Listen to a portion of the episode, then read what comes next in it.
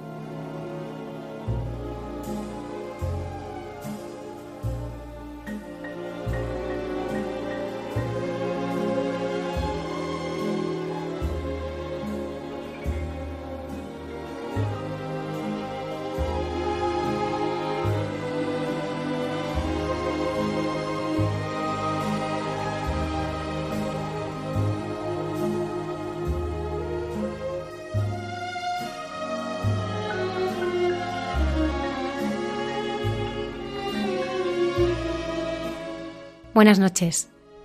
Escupió en tierra e hizo barro con la saliva, y le untó el barro en los ojos. ¿Qué significa este gesto? La curación del ciego de Siloé nos ayuda a profundizar en la impresionante labor curativa de Jesús. Para conocer mejor qué significaban estos signos del Señor y cómo se entendían en su tiempo, tenemos con nosotros una noche más a la arqueóloga y biblista Cayetana Heiri Johnson, que además nos trae una sorpresa que esperamos agrade a todos nuestros oyentes. Cruz y Nacho tienen como pilar de su vida matrimonial y familiar la fe en Jesucristo, vivida en lo cotidiano y que ilumina de un modo especial el desarrollo de su labor docente y profesional. Esta noche comparten con nosotros su testimonio. Desde el desierto de las Batuecas, en Dios nos hace guiños, el padre Miguel Márquez, provincial de los Carmelitas Descalzos, nos cuenta cómo descubrió que a veces pararse y hacer silencio tiene una gran eficacia y que en el corazón del fracaso y el no saber hay una sabiduría que aporta luces decisivas. Ver la pobreza y soledad de los ancianos tocó el corazón de Santa Juana Jugán, que quiso que tuviesen un hogar y que fuesen cuidados y queridos como si del mismo Jesús se tratara. Para ello fundó las Hermanitas de los Pobres y sus residencias de ancianos que siglos después se han extendido por el mundo entero. Hoy la conocemos en Santos de Andar por Casa con el padre Alberto Rollo, consultor en la Congregación para la Causa de los Santos. ¿Hay algo más grande en la vida que sentir el perdón de Dios y con ese mismo amor perdonar nosotros? Esto solo es posible abismándonos en el corazón de Cristo, como nos cuentan la hermana Carmen y José Manuel en Entre tú y yo. Saludamos a Antonio Escribano en el control y a Lola Redondo en las redes sociales. Comenzamos. Gracias por estar ahí.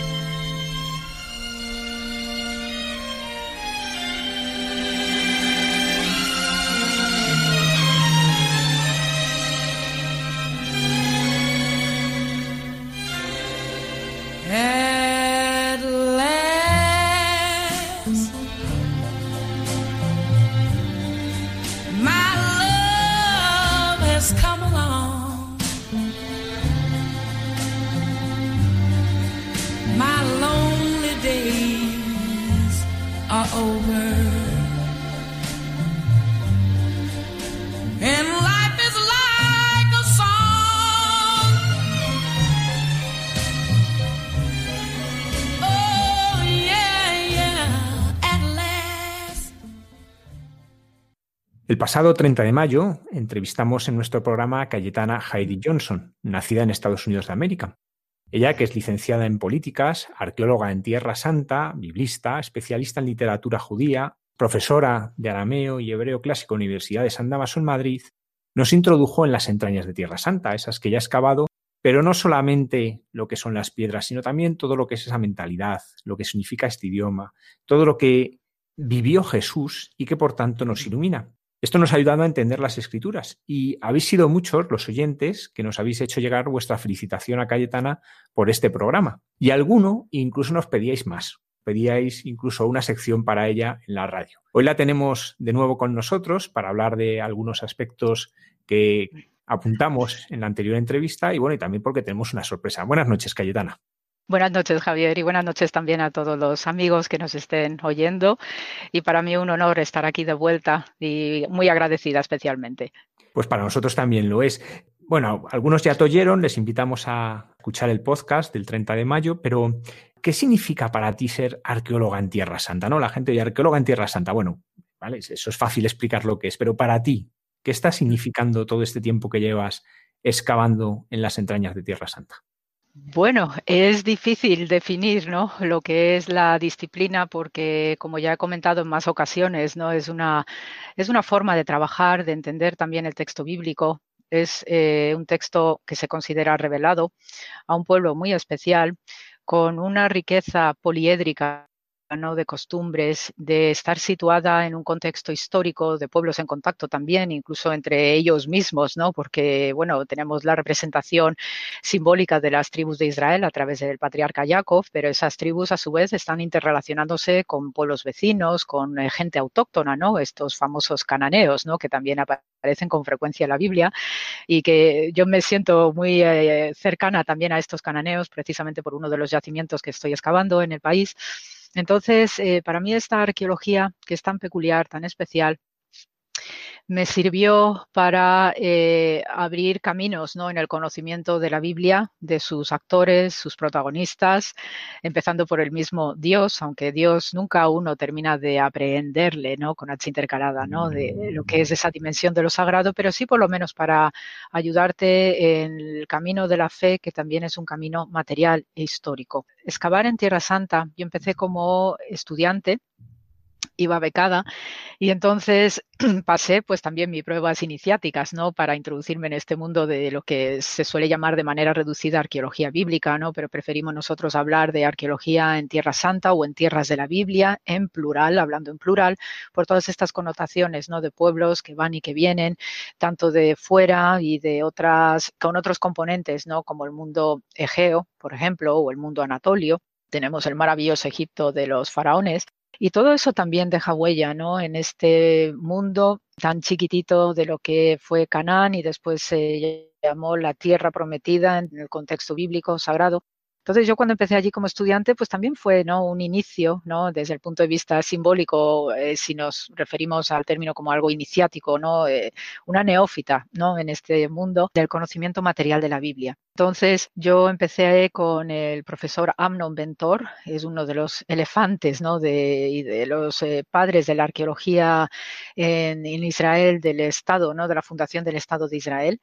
Él fue discípulo primerísimo de otro de los grandes, ¿no? Yigal Yadin, y Yadin excavó Masada, excavó Yokneam, excavó Tel Hatzor, ¿no? Y tantos sitios, ¿no? Jericó. O sea, que tocó todos los palos en esa tierra, ¿no? Como buen militar, buen general, que además estaba luchando en todas esas guerras de la fundación del Estado de Israel eh, contra los vecinos eh, y eh, andaba con el fusil en una mano, la Biblia en otra, el pico y la pala. O sea, que eran personajes muy redondos, rotundos y gracias a estas experiencias ¿no? de estos arqueólogos y entre ellos pues está mi director en Tel Hatzor, ¿no? Amron Ventor, que ya es un hombre de eh, noventa y pocos años, ¿no? Está jubilado, pero eh, tiene una fuerza profunda, cómo te sitúa todos los elementos, ¿no? De la historia previa a Israel incluso, que te ilumina tanto, ¿no? Lo que era aquello desde el punto de vista de la cultura material que por fuerza te tienes que rendir a la evidencia, ¿no? De que la Biblia tiene un sentido concreto, material, en la historia humana, desde todos sus puntos de vista, ¿no? De la vida cotidiana, de la cerámica, de amores, de matrimonios, de nacimientos, de circuncisiones, todas estas cosas, estos elementos que forman parte, ¿no? Del mundo judío y que va más allá porque el pueblo de Israel siempre se ha erigido como un pueblo que representa también la universalidad humana. Entonces, gracias a los ojos de estos grandes de la arqueología, pues he ido aprendiendo, he ido creciendo. Suelo tener eh, cada 15 días una reunión con ellos en Israel, ¿no? Para ponernos al día de los informes que se están escribiendo, porque ahora por el momento no podremos coger el pico y la pala, pero estamos al día de cómo se está trabajando, trabajo de laboratorio que se llama, y entonces tenemos reuniones cada 15 días, ¿no? Y cada vez que veo a, a Amnon, ¿no? Ya le trato así, porque también para él yo soy una veterana ¿no? en este yacimiento de Tel Hatzor. Ha habido diversos reemplazos generacionales y yo soy de, eh, con otra persona la única que ha aguantado allí desde los años 90, ¿no? que me tocó a mí empezar y entonces pues a mí me coloca estratégicamente en determinados puntos de la excavación porque sabe que cómo trabajo y entonces somos bastante uña y carne ¿no? de, de relación y de todas las aventuras que hemos vivido, las cosas que han ido saliendo y la verdad que sobrecoge y emociona no ver ¿no? que todavía está allí es esa referencia no humana de crecimiento personal espiritual también aunque Amnon es un tanto iconoclasta ¿no? en sus formas de, de, de ver a veces la Biblia, pero tiene y se le ve un profundo respeto y sabiduría ¿no? con esta disciplina. Y lo mismo puedo decir de otros colegas de profesión, lo mismo puedo decir de generaciones siguientes ¿no? que están dirigiendo las excavaciones de Jerusalén, por ejemplo. Y por lo mismo, como saben que soy una veterana en Israel ¿no? y cada vez que voy al aeropuerto Ben Gurión, cuando aterrizo por ahí, pues ya tienen una ficha de mí que yo creo que ya es kilométrica. Siempre que me ven, dice, Otpa, me dice otra vez. Y yo digo, sí, venimos a lo mismo. Entonces dice, pase, pase. Dice, aquí ya ni la cacheamos, ¿no? digo, bueno, el caso es que eh, por esa confianza de mi trabajo en el norte es que puedo trabajar en Jerusalén, ¿no? Porque saben muy bien, ¿no? Ahí lo que hago, trabajo con muchísima finura, e intuición. No es por colgarme medallas, es simplemente por una cuestión de respeto a mi profesión, un amor profundo, ¿no? que tengo hacia esta, este área de conocimiento y eh, cada año nos va revelando más y más y más. Entonces, no tengo más que palabras de agradecimiento a todos aquellos que confían en mí cuando hago mis cosas en Israel, que no solamente es picar, es también vivir culturalmente ¿no? ese mundo. Eh, tengo mis eh, sinagogas y rabinos de referencia porque aprendo también a través de ellos la exégesis que utilizaba Jesús en sus predicaciones y siempre que voy a una sinagoga y eh, les digo, no, yo soy cristiana, pero quiero seguir viendo a través de sus ojos, pues también como miraba Jesús, ¿no? Culturalmente hablando como judío, y me dice, no hay ningún problema, dice, porque Jesús era uno de los nuestros también. Eso me lo dicen los rabinos en mi presente. Entonces, yo eso tengo que estar más que agradecida todavía, ¿no? El tener esa posibilidad de compartir, de confraternizar y que no hay prejuicios y no hay rechazo y podemos seguir avanzando y enriqueciéndonos cada vez más. Y procuro dentro de mmm, mi personita, pues poder transmitir eso también a mis alumnos a través del estudio de los textos en su lengua original, que revela mucho más de lo que, por desgracia, muchas veces las traducciones no pueden recoger del todo, porque también son dos familias lingüísticas distintas y a veces eso cuesta, no transmitir lo que puede, pretende contar un hebreo a un latín o un griego, aunque hay traducciones maravillosas también. ¿eh? Cayetana, eh, queremos que compartas esto no solamente con tus alumnos, que son poquitos, ¿no? Pues porque es verdad que enseñar disciplinas que no, no son eh, muy elegidas mayoritariamente. Y, queremos un poco que nos acerques, ¿no? Nos hablabas ahora lo que significa y lo que ha significado para ti, pues conocer las costumbres, ¿no? Este, en este diálogo con los rabinos, conocer pues cómo el pueblo judío interpreta la escritura. Y, y eso es lo que queremos que, que, nos ayudes, ¿no? Y por eso eh, surgió como una, un ofrecimiento tuyo, pero también como una petición de los oyentes y también un deseo de todo el equipo del programa que tú pudieses tener una sección, como tenemos otras, ¿no? que nos enseñan distintos aspectos. Tenemos eh, al padre Miguel Márquez que nos habla del Dios de lo cotidiano, tenemos al padre Alberto Rollo que nos habla de, de, la, de Dios a través de los santos, tenemos a la madre Carmen y a José Manuel pues, que nos habla de Dios a través de la reflexión. Queremos que tú nos hables de Dios, especialmente que conozcamos mejor a Jesucristo, pues a través de, bueno, tus conocimientos de lo, dónde vivió, porque conoces bien los lugares, de cómo vivió, porque conoces bien las costumbres, de la lengua que hablaba y por tanto en la que se recoge también sus palabras. Por tanto, pues te hemos pedido y has aceptado pues hacer una sección. ¿Podrías presentar en qué va a consistir esta sección? Sí, y gratamente, no, estoy feliz de poder compartir con vosotros, con los amigos que nos están oyendo, porque eh, es mi vida, es mi pasión y este año, que es un año muy especial, delicado por muchas circunstancias que ya todos sabemos, eh, las excavaciones ahora mismo están paralizadas en el país y entonces Israel eh, se está fortaleciendo ahora mismo. Eh, es un país que sabe muy bien que si está débil puede ser agredida ¿no? por diversos eh, enemigos, si queréis, utilizamos esta palabra, y eh, ya lo vivió en la guerra de Yom Kippur, ¿no? donde eh, precisamente es una de las grandes fiestas solemnes ¿no? del calendario litúrgico judío y hacen un ayuno ¿no? de expiación. Entonces, ese fue un momento que se dio una de las guerras ¿no? del Estado de Israel, aprovechando esa debilidad por el ayuno, y ahora mismo Israel tiene muy claro que por una pandemia nadie va a agredirle. Entonces, se han recuperado con una velocidad inaudita, muy de ellos también, ¿eh? Yo siempre cuando recibía información de Israel en la pandemia digo, es que no me extraña, es que no me extraña, porque claro, les conoces tanto, dicen, no me extraña la reacción. Entonces, esta, esta ocasión no me viene también de manera bendecida por vosotros, ¿no? De poder eh, ver, ¿no? O ayudar a ver por mis experiencias lo que es eh, viajar por Tierra Santa a través de sus diversos yacimientos, que son los antiguos escenarios que Jesús eh, pisaba, pateaba, viajaba junto con sus discípulos, solo o con su madre, y todos los elementos humanos que hay alrededor, ¿no? De las experiencias vitales de Jesús, que no son ni más ni menos que expresión de un proyecto grandioso, alrededor del personaje del Galileo y de todos los que le acompañaban. Entonces, eh, al ser un año tan especial, donde no sé todavía si voy a poder coger el pico y la pala, pero sí por lo menos me ayuda a transmitiros, ¿no? Todas estas, de una forma peregrina casi a través de las ondas, ¿no? El compartir con vosotros, con los que nos oyen, ¿no? Pues estos escenarios tan especiales. Y por eso esta sección me gustó llamarla eh, Jesús en su tierra, porque efectivamente es una tierra y en mayúsculas. Es una tierra donde las palabras, digo, perdón, las piedras nos hablan de Dios.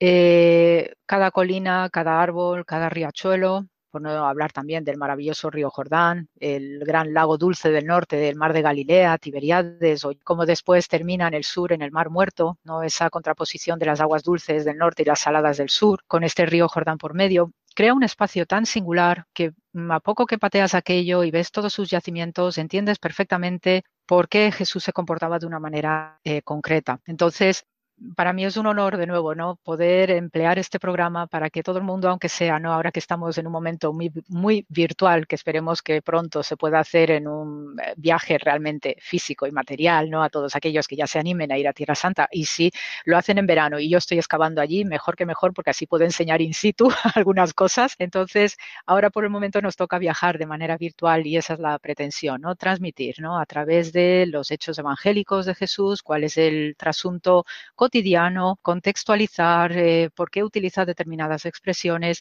y así pues también todos, ¿no? De alguna manera seguimos caminando con Él, a pesar de que estamos aislados y encerrados, pero podemos seguir caminando con Él por esas tierras de Dios, que fue elegido por una razón muy concreta. Cayetana, para hacernos una idea de cómo nos vas introduciendo en esta peregrinación que en cierto modo vamos a realizar a Tierra Santa, pero no quedándonos solamente en lo que ven los ojos, sino entrando en la tierra, entrando en la mentalidad, entrando en la profundidad. Hay un punto en el que llevamos muchos meses hablando, que es el tema de la sanidad, ¿no? que se ha convertido en el tema relevante, en el, en el foco está allí.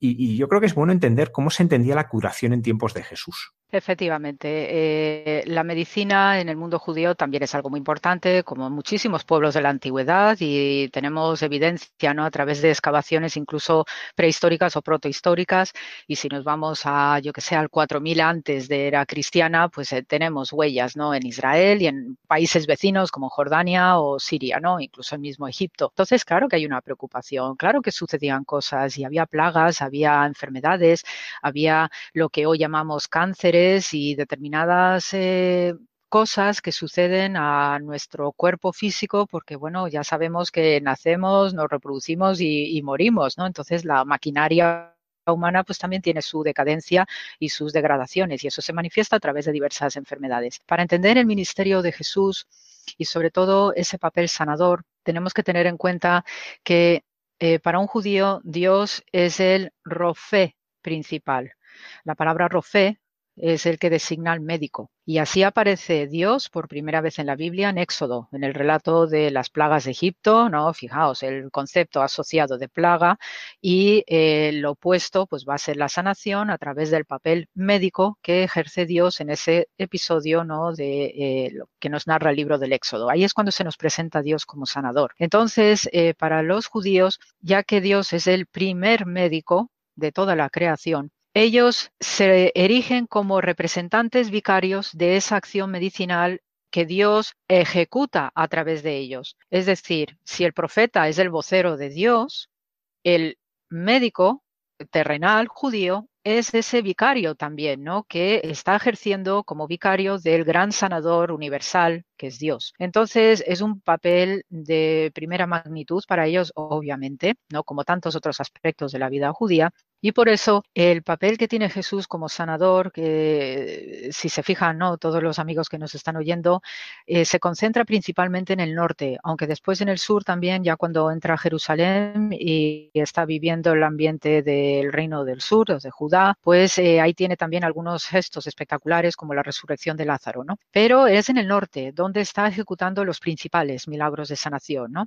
Y ahí también eh, suscita mucha inquietud a los, eh, digamos, los eh, lugareños, ¿no? Tanto en Nazaret como en el Monte Carmelo, como más arriba, hacia el norte, en Teldán. Todos estos sitios, ¿no? o Cesarea de Filipo, ¿no? Para ubicarnos mejor. Todo ello, ¿no? Suscita preguntas interesantes acerca de este papel de Jesús, que forma parte del acervo cultural, entendido medicinalmente, del judaísmo. La parte norte del país de Israel es una zona verde verdísima ¿eh?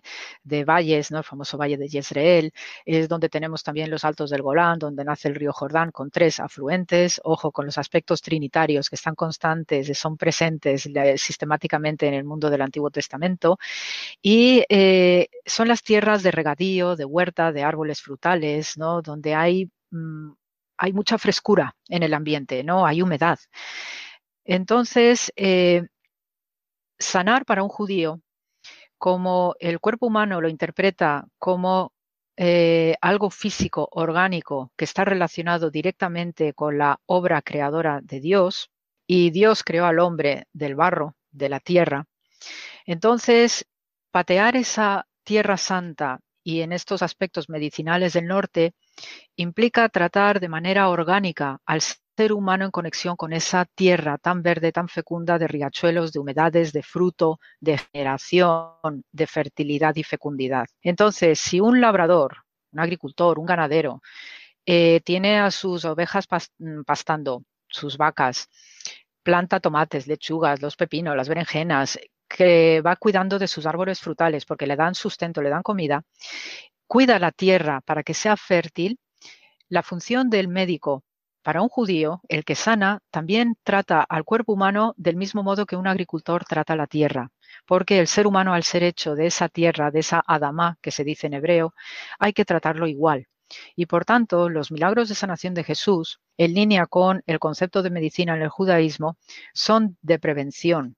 Es decir, si yo al cuerpo, antes de que llegue el extremo grave de la enfermedad, le voy tratando, lo voy cuidando, como hacen los agricultores, los labradores, los ganaderos con la tierra, la voy sanando, la voy quitando las malas hierbas, voy quitando bichos que me puedan perjudicar la cosecha o parásitos que me perjudiquen a los animales, del mismo modo tengo que tratar a los hombres o al ser humano, prevenir para que ese cuerpo no enferme, porque un cuerpo enfermo no es el receptáculo adecuado para recibir a Dios o para que Dios habite en él. Dios no es un cuerpo enfermo y desde el punto de vista simbólico el pueblo de Israel no puede ser un cuerpo enfermo y todo el que crea de manera universal en Dios tampoco puede ser un cuerpo enfermo. Entonces, el judío va a prestar especial atención al aspecto preventivo porque si enferma uno físicamente, ¿no? En todas sus manifestaciones, en pulmonías, cánceres, etcétera, etcétera, o diarreas negras, ¿no? Que había que indicaban cánceres de colon, por ejemplo, de, o intestinales, eso implica que hay algo más que estorpeciendo el correcto devenir de la obra de Dios. Entonces, los milagros de Jesús están encaminados precisamente a esas aperturas de conciencia para que el ser humano, si tiene algún defecto espiritual, alguna conciencia escindida, su cuerpo físico tarde o temprano va a enfermar y va a colapsar. Y empieza una cadena de errores o de eslabones perdidos que no deben darse. Entonces, el ministerio de Jesús iba encaminado a eso, a sanar las almas, los espíritus, los corazones, las mentes, para que ese cuerpo físico también recobrase una fuerza, una energía nueva en consonancia con esto que he estado comentando antes, acerca de interpretarnos como un parte orgánico, anatómico, que forma parte también del cuerpo de Dios. Por eso, y cuando llegue el momento que hable ¿no? de la pasión de Jesús, ¿no? ese maltrato que se le hace al cuerpo de Jesús con las torturas romanas de su momento, era realmente estar maltratando al cuerpo de Dios. La enfermedad es un maltrato al cuerpo de Dios. Entonces, los milagros de Jesús y al hilo de este concepto judío de sanación, tiene que ver ¿no? con estas fases que a veces se suelen llamar milagros. Eh, había cierto temor en el judaísmo a que estas sanaciones prodigiosas de gente que se entendía desahuciada, pues eh, estuviera relacionado con la magia y para el judaísmo la magia pues era algo condenado, era algo que no se debía practicar y entonces eh, había muchas informaciones que también confrontaban al individuo, ¿no? Por saber si Jesús era un mago, si era realmente un sanador, si era un enviado. Hay muchas cosas, ¿no? Que eh, el judío de entonces, pues, se encontraba enfrentado incluso, y aunque viera la acción prodigiosa de Jesús no terminaba de creérselo del todo, por todas estas consignas que hay alrededor ¿no? de determinadas paz que entroncaban también con otras formas desde la antigüedad de practicar la medicina relacionada con la magia, con la superchería, incluso a veces conectaba con la magia negra, ¿no? y eso desde luego en el judaísmo está categóricamente prohibido, y por eso pues eh, los médicos en el judaísmo tenían muy mucho cuidado para que no hubiese nada sospechoso relacionado con magias o con otras prácticas que no eran bien recibidas en el judaísmo. De hecho, el judaísmo tiene 613 mandamientos, de los cuales 214 están relacionadas con la medicina, con la sanación, porque se entiende que al individuo hay que sanarle desde el punto de vista espiritual para que ese cuerpo, que es lo mismo, no se separa alma y espíritu como se pretende a veces separar en nuestro mundo occidental con estas divisiones que hicieron también los filósofos griegos. Para un judío eso nunca se da. Entonces, sanando el alma, abrirle la conciencia es también hacer que ese cuerpo físico vaya al unísono, no haya escisión y camine juntos con el cuerpo de Dios, sanado y enaltecido además. Cayetana, hablabas del corazón, ¿no? Eh, el corazón no es solo una víscera, porque estás hablando que tiene una mirada mucho más profunda. El corazón, que hoy precisamente que hemos celebrado la solemnidad del Sagrado Corazón de Jesús, nos dice mucho más, ¿no? Cómo, eh, el conocer el sentido que hay en, la palabra de Dios, el sentido que daban al corazón en, eh, en el judaísmo, nos puede ayudar a entender mejor lo que queremos decir al hablar del corazón de Cristo.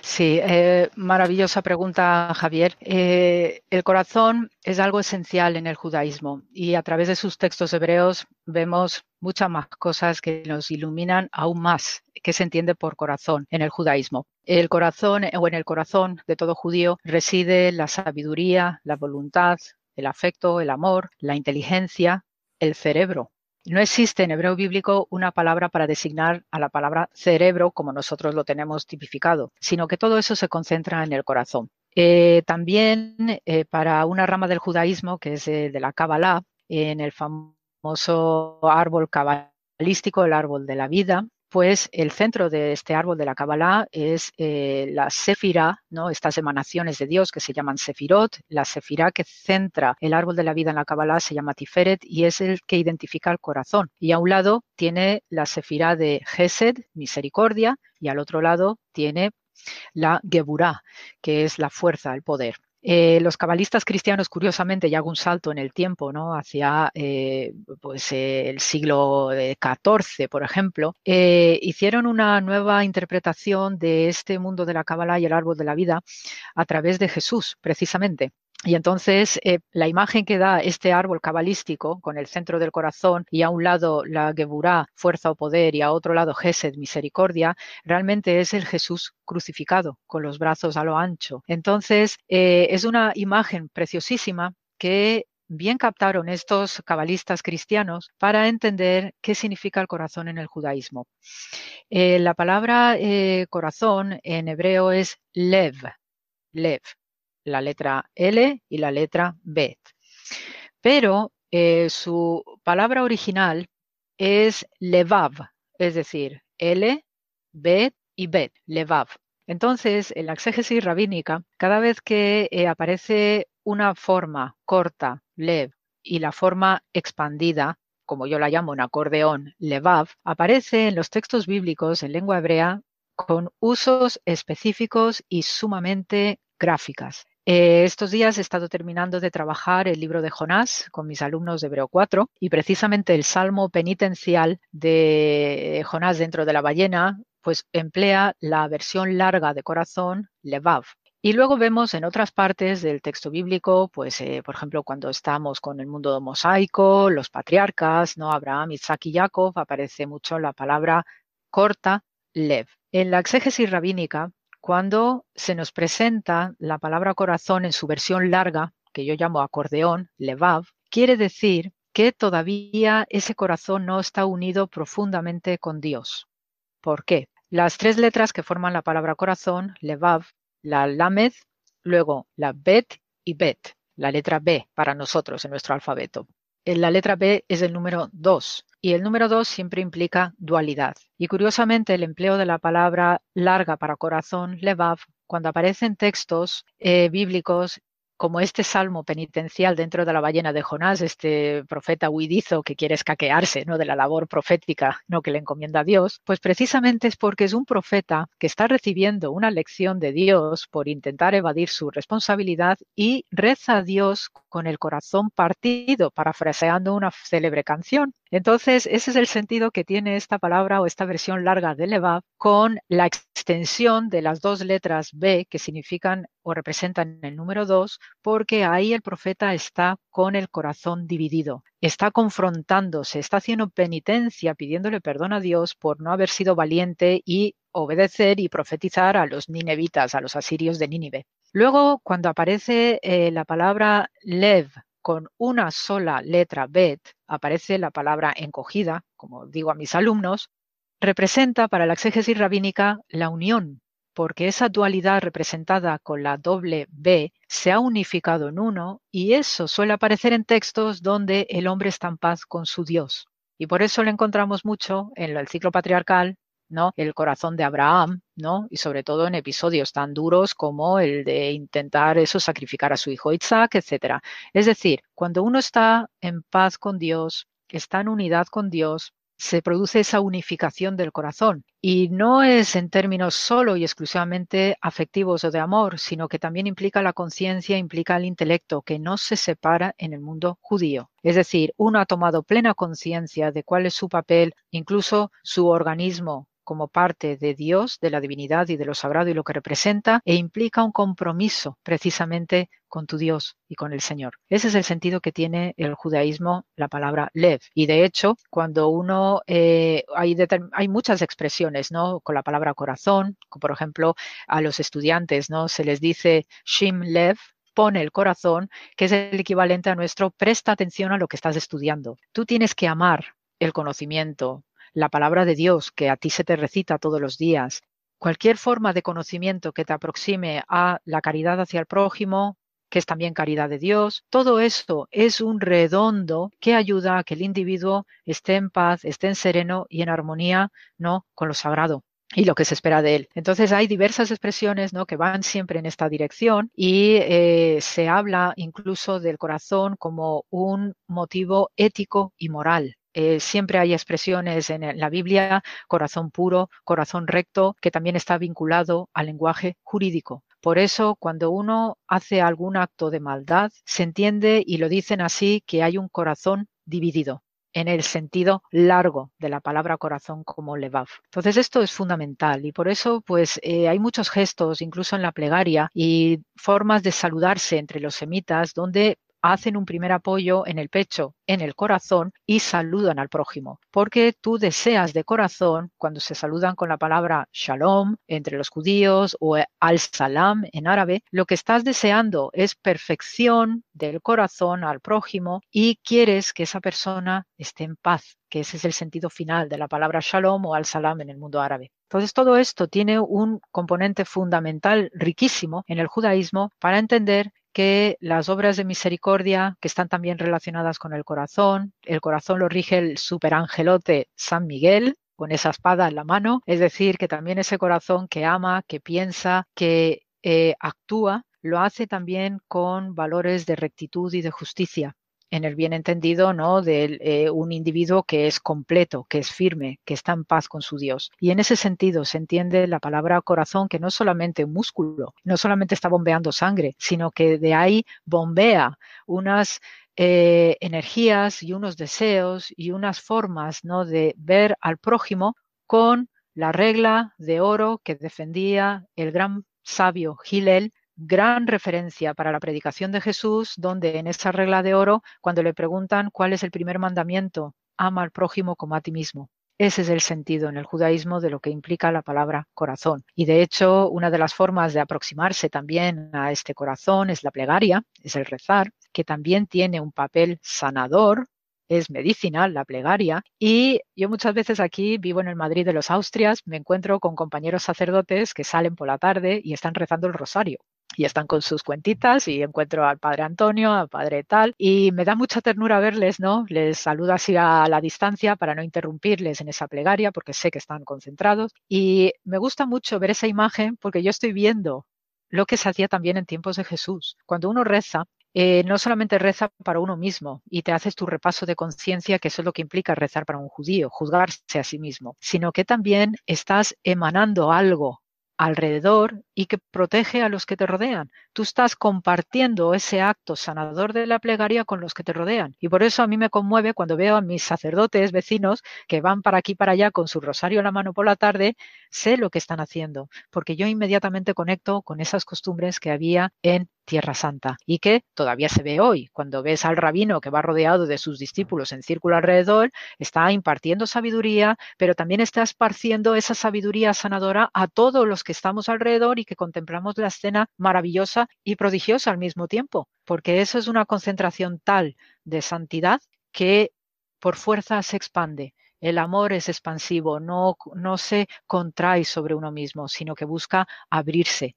Y por eso la figura de Jesús, aparte que debía ser un señor de cierto empaque y debía ser impresionante verle en vivo y en directo, pues imaginaos lo que debía ser aquella predicación en el, en el Monte del Sermón, eh, las bienaventuranzas, todo ese tipo de acciones, porque era muy consciente que brotaba de un corazón genuino, recto, puro y unificado con Dios. Y de ahí, por tanto, también los golpes de pecho, que, se ve que está en los judíos y luego hemos recogido en la liturgia, que, que hacemos al principio de la misa y se puede haber convertido en un acto mecánico, pero tiene ese sentido profundo, ¿no?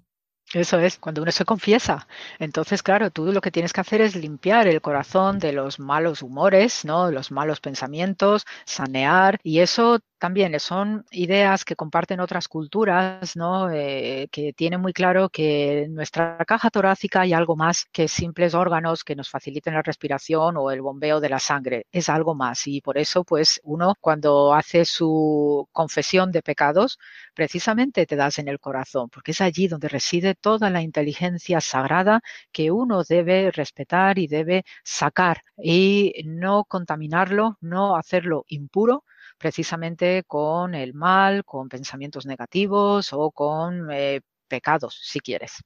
Cayetana, ¿nos propones algún ejemplo concreto de estos signos que hace Jesús, milagros, eh, estas curaciones, para entender mejor todo esto, ¿no? Y que también nos sirve un poco para entender cómo va a ser la sección que vas a realizar. Te fijarás en algún aspecto concreto y lo desarrollarás para entenderlo mejor. Sí, sí, como eh, vamos a hablar de temas de sanación, dedicaré algunos programas más para entender eh, de manera redonda lo que era la figura de Jesús, porque sabemos del Jesús de los milagros, de como sanador, el Jesús de exorcista, tenemos diversos gestos simbólicos que eh, están en consonancia ¿no? y es coherente con su cultura judía. Y hoy quiero destacar especialmente la sanación del ciego del Evangelio de Juan, y la célebre piscina de Siloé, porque además yo estoy trabajando al lado en Jerusalén en la piscina de Siloé y la conozco muy bien y los equipos que trabajamos allí, etcétera. Entonces, para mí es un milagro muy especial por uno, o bueno, los dos ingredientes que utiliza Jesús, como es el barro y la saliva. Y sí tenemos testimonio a través de diversos, eh, de diversas prácticas, ¿no? De médicos en la antigüedad. Eh, desde el lado greco-romano, pues tenemos a, a, Hipócrates, tenemos a Celso, tenemos a Plinio el Viejo, que escriben abundantemente acerca del uso de la saliva, ¿no? Como elemento mágico para hacer conjuros o como un elemento apotropaico de protección, sanador también. Entonces, cuando uno lee estos textos y también ve lo que se hacía en el Próximo Oriente, que es una práctica antiquísima el uso de la saliva, pues eh, uno entiende por qué inconscientemente nosotros, ¿no? Pues tenemos algún raspón o alguna cosa, inmediatamente tiramos de saliva y siempre se dice, ¿no? Que podían inventar alguna crema que tuviera un componente saliva de madre, porque las madres es lo que tienden a hacer en primer lugar cuando tienen alguna heridita de, alguno de sus eh, cachorros en casa, ¿no? Entonces, eh, son prácticas que tienen una fuerte resonancia en el pasado, además de manera rigurosa. Y curiosamente, eh, por ejemplo, se utilizaba la saliva para eh, contrarrestar eh, o como antídoto para las mordeduras de, serpiente.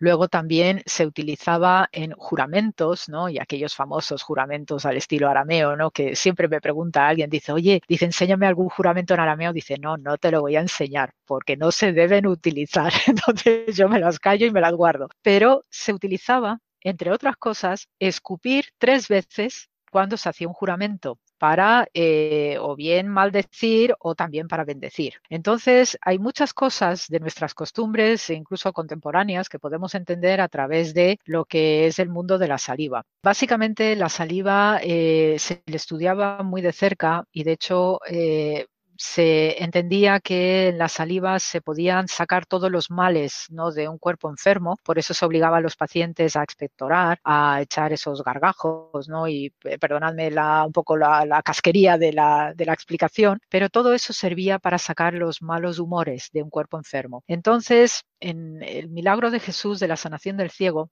hay un giro muy propio de Jesús, es un personaje sumamente original, también en línea con lo que se entiende por los sabios de Israel, que cada uno es distinto, es único, son sumamente creativos, captan maravillosamente bien eh, lo que es el Espíritu de Dios. Y entonces eh, la saliva en Jesús, ¿no? utiliza su propia saliva, viene en consonancia también con lo que se creía en la antigüedad y en concreto en el mundo judío, pero en general en el Próximo Oriente, que eh, la saliva de los hombres o mujeres santos eran también igualmente santo.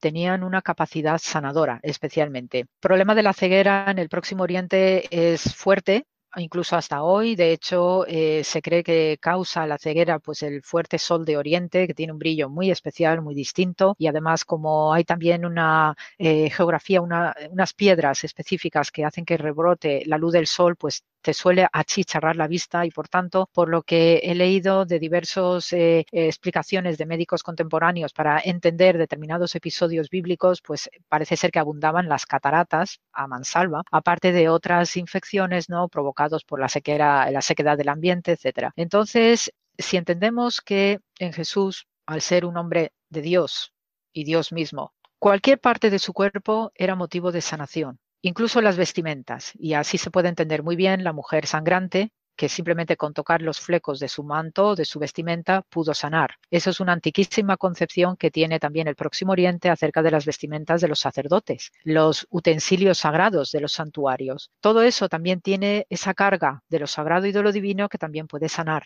Entonces, haciendo una asociación, ¿no? Esta famosa película, ¿no? De mundo bíblico, el manto sagrado, la túnica sagrada, ¿no? Cómo se ve, ¿no? Cómo va viajando esta túnica, este manto de Jesús con toda esa fuerza energética, ¿no? Pues uno cuando ve esas películas entiende cuáles son los ecos del pasado. Y eh, en Jesús, esta utilización de la saliva vino acompañada de eh, barro. Y esto enlaza con lo que también he comentado antes acerca de cómo se contempla la Tierra Santa, de donde somos hechos, y ese barro con la saliva santa de Jesús, lo que está haciendo es, desde el punto de vista de una acción simbólica, que es muy típica también de los profetas del Antiguo Testamento, es crear un hombre nuevo y además que sea visible, que sea, eh, porque fue algo público, no fue nada escondidas. Las acciones sanadoras de Jesús, como lo era en su momento eh, los médicos judíos, siempre se buscaba, cuando no podías ir a la casa de la persona del sanador en cuestión, había espacios públicos habilitados y teníamos los soportales del Templo de Jerusalén, por ejemplo, santuario y medicina están estrechamente ligados desde muy antiguo en Egipto, en Mesopotamia, en Israel. Siempre santuario y medicina están unidos por aquello de la sanación del alma para sanar el cuerpo físico. Y entonces estaba a disposición de Jesús en concreto, pues pórticos, la famosa piscina de Siloé, también la piscina que está al norte de Jerusalén, ¿no? la de eh, Bethesda, en estos sitios públicos es donde actuaba, como también hacían otros médicos. Y había plazas públicas donde pues estaban por allí y que se veía que alguien necesitaba un médico, pues inmediatamente se le atendía en el lugar. No había el concepto de hospital, como entendemos nosotros hoy, pero sí había sitios donde se podía apartar a la gente en una, en una cuarentena y en un distanciamiento social, precisamente cuando la enfermedad así lo requería. Y ahí tenemos precisamente en las afueras de Jerusalén el Valle de los Leprosos, que aparece también presentada en la película Ben-Hur. ¿Eh? entre otras cosas. Ahí sí era necesario apartar a determinadas personas porque la higiene pues era precaria y entonces sí se exponía a todo el mundo a ser contaminado de manera masiva. Entonces, en esta, en esta línea de medicina preventiva, Jesús lo que hace también es anticiparse ¿no? a los acontecimientos antes de que las cosas fueran graves. Y se encuentra con este ciego y coge el barro, coge la saliva, hace un ungüento y además es que unge al ciego en los ojos por la expresión que aparece en griego en el Evangelio de Juan. Por tanto, como Juan ya sabemos que es un texto muy especial, muy de mucho contenido teológico y además de mucha teología judía de fondo, en mi opinión, cuando utiliza en griego la palabra ungir no es casualidad, porque está representando precisamente lo que es Jesús, que es el Mesías. Y entonces en esa doble acción de recrear a un hombre nuevo a través de ese barro tomado de su propia tierra santa, más su propia saliva, se le manda a este hombre a que se lave a la piscina de Siloé. Y todo el mundo queda maravillado. Hay un discurso de fondo que ilumina más lo que es el concepto de medicina en el antiguo Israel y especialmente en el judaísmo, en el que la mano de Dios como primer médico, como el Rofe Hagadol, el gran médico, está operando a través de todos los que él envía. El nombre de Siloé viene de la raíz del hebreo Shiloach, de la raíz Shalach en hebreo que significa enviar, y es la palabra técnica que se utiliza en hebreo para todos los enviados de Dios. Entonces, en Jesús vemos unos comportamientos altamente simbólicos que no trataba solo de sanar la ceguera de un hombre, sino que estaba dando una demostración pública de el papel sanador de Dios a través de él como ejemplo viviente y terrenal que ha descendido para estar entre los suyos. Y manda, hace ese acto de enviar a la piscina de los enviados a, Shiloé para que este ciego dé testimonio vivo o viviente de este acontecimiento prodigioso en nombre de Dios. De hecho, en el momento que vive Jesús, el grupo de los esenios de Qumran se les conocía especialmente por ser famosos médicos sanadores y utilizaban mucho la saliva para curar. Entonces es algo muy extendido, muy conocido y en manos de Jesús cobra un significado nuevo y sumamente gráfico y viviente. Y eso era lo que también pues eh, llamaba tanto la atención en eh, la sociedad de su momento, donde había un cierto pesimismo antropológico acerca de cuál era su papel, ¿no? Estaban ya dominados por los romanos, eh, estaban teniendo muchos conflictos sociales, mucha hipocresía social también acerca de quiénes eran los buenos y los malos en esta historia sagrada. Y entonces Jesús o las acciones de Jesús iban a ser cada vez más espectaculares y más gráficas. La piscina de Siloé que tiene esta raíz ¿no? de enviar, los enviados, precisamente era la gran piscina probática del sur, por la cual eh, todos los judíos y después más adelante los cristianos, cuando aquello se convirtió en la iglesia de Siloé en periodo bizantino, pues iban haciendo el ascenso a Jerusalén cantando esos salmos de ascenso, que eran salmos también de sanación, porque vas a encontrarte con tu Dios en el santuario, en el templo de Jerusalén. Luego los cristianos utilizaban esa vía para irse al Santo Sepulcro, porque era el nuevo centro de la cristiandad en la ciudad santa. Entonces, esa piscina envía a la gente a que cumpla con su Dios en los santuarios que sean o que les toque vivir en su momento histórico, el templo de Jerusalén en el Monte Moria o el Santo Sepulcro para la cristiandad. Esa piscina era muy especial, tenía una fama legendaria, sanadora. En épocas pasadas había que protegerla, había que mantenerla a buen recaudo para que no cayera en manos de enemigos que invadiesen la ciudad, porque tenía un sentido más, ¿no? De sanación, de limpieza ritual, de cumplimiento con las normas, con los mandamientos.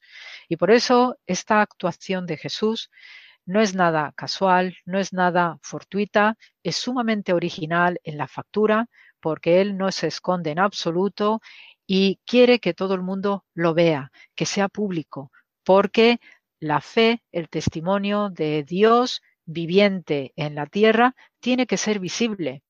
No puede estarse ocultando ni avergonzando de sí mismo. Y eso es lo que quiere hacer Jesús. Y también de manera colectiva, a través de estas acciones simbólicas, y contaré más en sucesivos programas, para ayudar a la gente a la sanación colectiva. Porque si el pueblo de Israel está enfermo, entonces cae el proyecto de Dios. Y ahí sí tendríamos un problema muy grave. Y yo siempre digo, si cae Israel, cae el mundo entero. Eso es una máxima que tienen los judíos. Y por eso nosotros, como seguidores del Galileo, es bonito, es importante conocer todos estos aspectos para poder estar a la altura dentro de la fragilidad de lo que somos y de que también tenemos muchas contradicciones, pues ir leyendo, releyendo y ahora que tenemos un momento de sanación importantísimo, no solamente porque hay un bicho, coronavirus, que esté por ahí circulando, sino que también esto nos está invitando a reflexiones más profundas desde el punto de vista de lo que entendemos por el corazón para un judío. Y que no perdamos de perspectiva, ¿no? Estas pequeñas, grandes historias que nos cuenta la Biblia, que cada vez que uno las lee, de cada cierto tiempo, vuelve a, esa, a ese vocabulario específico, a la etimología, a los gestos simbólicos, además empleando las manos, las manos, el número 5, que es la letra G en hebreo, y esa es una de las letras que forman el tetragrama, el nombre de Dios. Son la, es la letra que representa el 5, la mano que levantamos, que utilizamos para mm, rezar y también para sanar. Cayetana, pues muchísimas gracias. Y ya a partir del viernes que viene, pues podremos escucharte y nos irás desgranando poquito a poco. Ahora al principio, pues estos milagros, estos signos de sanación, para entender más profundamente y para poder conocer mejor a Jesús en su tierra. Muchísimas gracias. No, y gracias a ti, Javier, por la entrevista y también a todos los que nos oigan. Les mando un abrazo fraternal de paz y bien ¿eh? en este itinerario ¿no? que iniciamos de peregrinación virtual a Tierra Santa. Muchísimas gracias y muy honrada por estar con vosotros.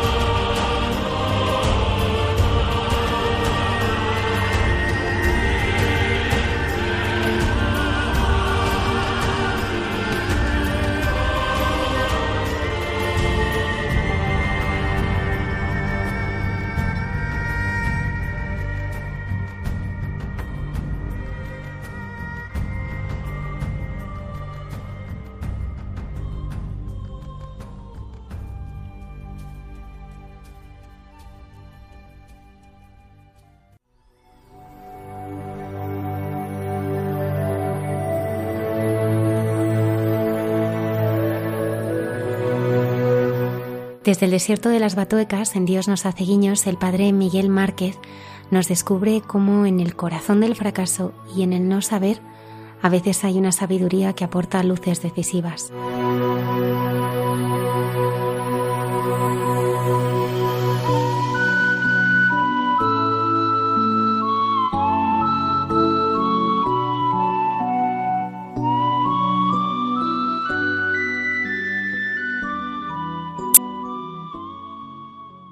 Buenas noches a todos, compañeros de Radio María, a ti Almudena y a todos los que me escucháis, a las personas que estáis en casa, que reposáis, y a los que vais de viaje o en cualquier situación que os encontréis. Tal vez alguien está trabajando o está atendiendo a otras personas. Ojalá os llegue un poco la brisa de lo que yo estoy percibiendo y sintiendo ahora. Estoy en un lugar eh, mítico, en un lugar de naturaleza exuberante. Estoy en el desierto de las Batuecas. Se oyen los pájaros, se oye el sonido del aire en los árboles, se oye el río y es un lugar de paz, un lugar de cambio, de ritmo, un lugar donde la vida se acompasa de otra manera. Y estoy aquí. Eh, os quiero contar algo de los guiños de Dios en, en estos días.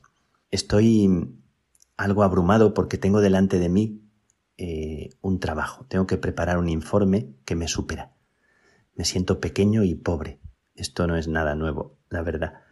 Me retiro a este lugar para tratar de centrarme, sin mucha confianza de conseguirlo del todo. Me he vuelto como una mariposa de estas que se ven por aquí con tanta frecuencia por el campo, una mariposa que oscila. Siempre me fue bien, os voy a contar un secreto, invocar a María y al Espíritu Santo en los momentos de más ahogo, de más pánico. Y también esto es un secreto eh, que siempre me funcionó. Siempre no como yo quería, pero por algún lado se abría camino. Y estoy aquí retirado con esa sensación. Me acuesto y me llega como una certeza que me arropa y me llega como de parte de María, de la Virgen como aquellas palabras de la Virgen al indio Juan Diego en Guadalupe. ¿No estoy yo contigo? Y siento también que me dice, venga, tú, valiente. Me llega tan cierto, tan cierto que, que siento como que, que el pecho se esponja y se anima, para no acobardarme, para no venirme abajo, para no dejarme amilanar y sacar lo mejor de mí, para desafiar el fantasma de lo imposible, o el pájaro amenazante del fracaso y del juicio de los otros, que siempre sobrevuela. Sin embargo, una mirada serena y limpia, la de ella, siempre ahí, la de María, que me invita a fiarme, como una mano que se te tiende y que te dice vamos, aunque sigas sintiéndote tan pequeño, pero parece que esa mano saca de ti una fuerza que, que no imaginabas. Así que esa noche me acuesto como un niño que tiene que jugar un partido y que sabe que su papá o su mamá le está mirando desde la grada y que pase lo que pase, el partido está ganado en la mirada de su padre. Aunque no haga nada, aunque no toque el balón. Y eso que al niño le encantaría meter un gol para ver la felicidad de su padre.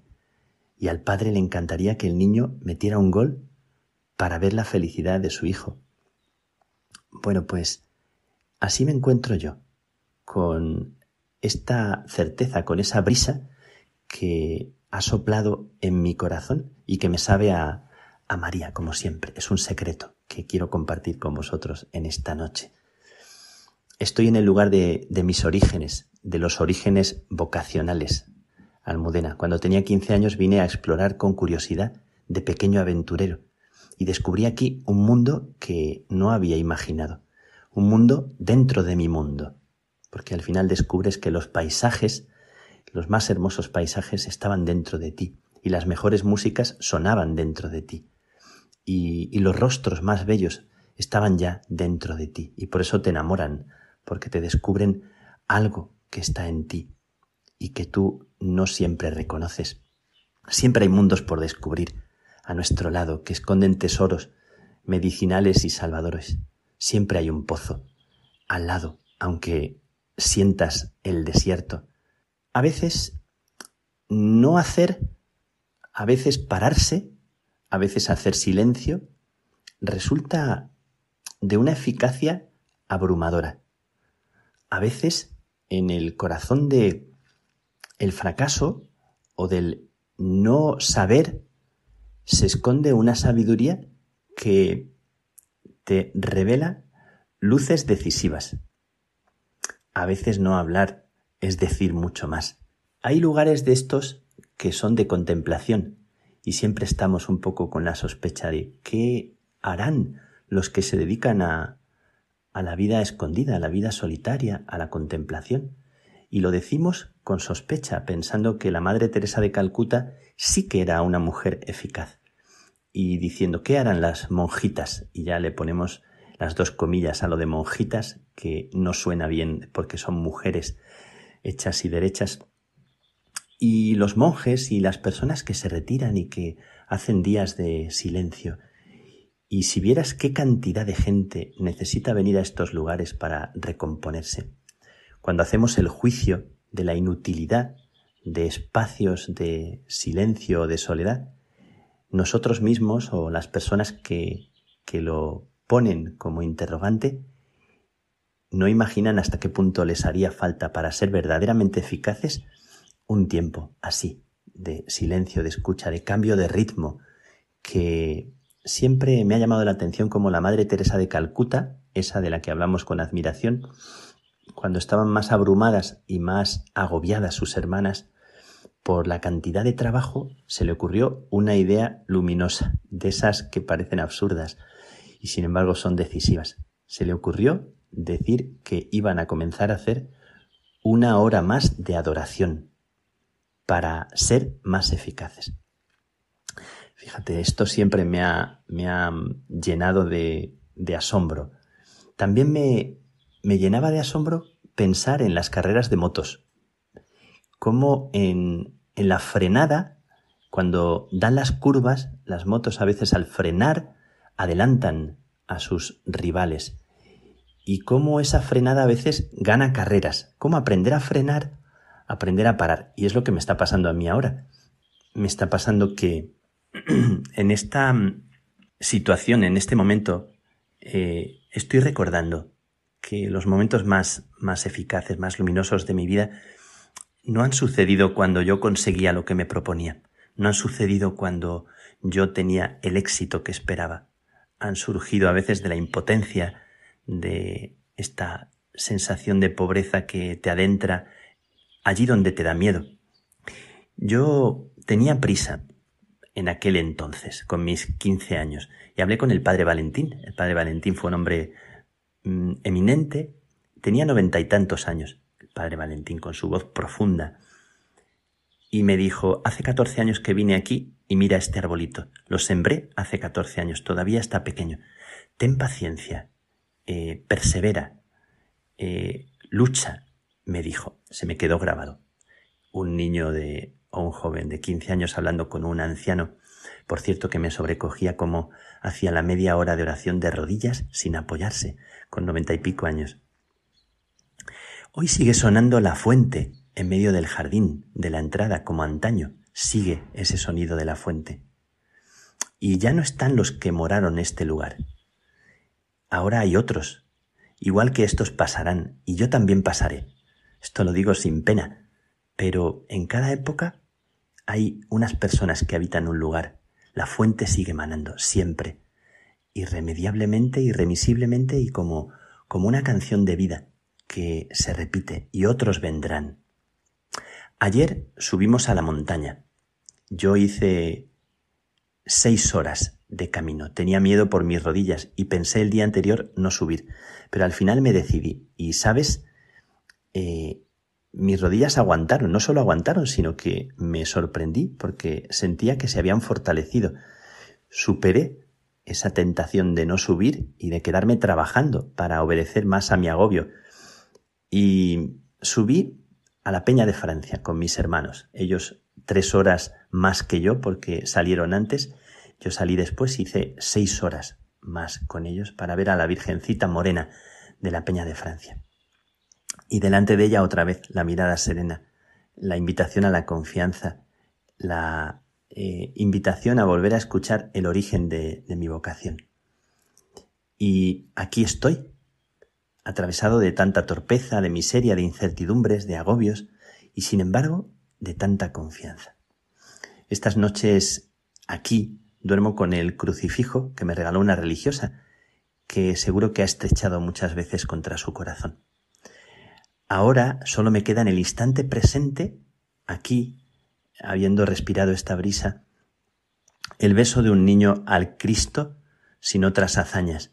Solo me queda aprender de nuevo a creer que un beso encierra la esencia de toda una vida. Vuelvo a mis orígenes, Almudena. Vuelvo a soñar que todo está por comenzar y que ese beso no solo el que yo doy, porque siento por dentro como una invitación a dejarme hacer, a escuchar esa voz que se oye interiormente, que es la voz de nuestra verdad, de mi verdad. Pero sobre todo siento que el beso es Él el que me lo da a mí y que la vida consiste en creer en ese beso, en dejarme besar por Él, en aceptar que todo esto que se me ha regalado estos días es verdad y que no solo está aquí, está también cuando vuelva mañana a Madrid y sepa escuchar que eso que sana está más cerca de lo que yo imagino y que hay pozos en los desiertos y hay silencios en tanto ruido y hay tanto que descubrir. Hoy lo comparto contigo, eh, donde quiera que estés y como quiera que sea tu vida en este momento. Va también de mi parte un beso, el beso de ese Cristo que me enamoró y me sigue enamorando. Gracias por ti, que Dios te bendiga, que Dios nos bendiga a todos.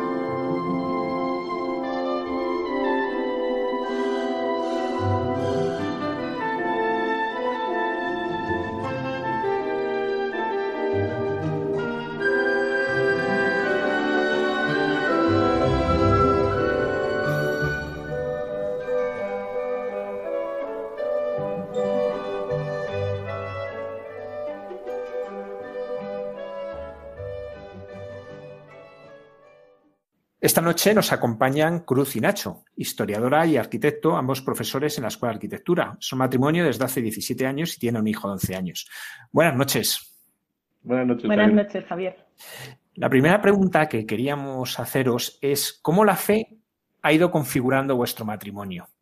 Bueno, la fe es todo en nuestro, en nuestro matrimonio, ¿no? Incluso en el periodo de, noviazgo también. Yo creo que, fue clave el, encontrarnos y el tener la, misma fe compartir, y compartirla. Yo siempre hago una broma y digo, en nuestro matrimonio somos tres, porque Cristo es eh, la parte fundamental, ¿no? Y, bueno, pues la fe es lo que marca nuestra forma de querernos, nuestra forma de, convivir. Cada uno somos el, el apoyo del otro donde uno no llega, pues llega el otro y es, la fe marca todo, ¿no? Es en los consejos, en las dudas, en donde no sé qué hacer. Bueno, pues ahí está el otro desde la fe para, para, orientarle. Y luego, bueno, pues eh, la fe nos conforma pues en el modelo de Cristo. La prioridad siempre es el otro, los deseos del otro, es el perdón, que yo siempre lo digo, para mí el perdón es fundamental, el tener el modelo del perdón de, Cristo, ¿no? el saber empezar desde cero, no ha pasado nada en los momentos de desencuentro. Y también la fe nos conforma en nuestra forma de, darnos a los demás, a los amigos o nuestro compromiso.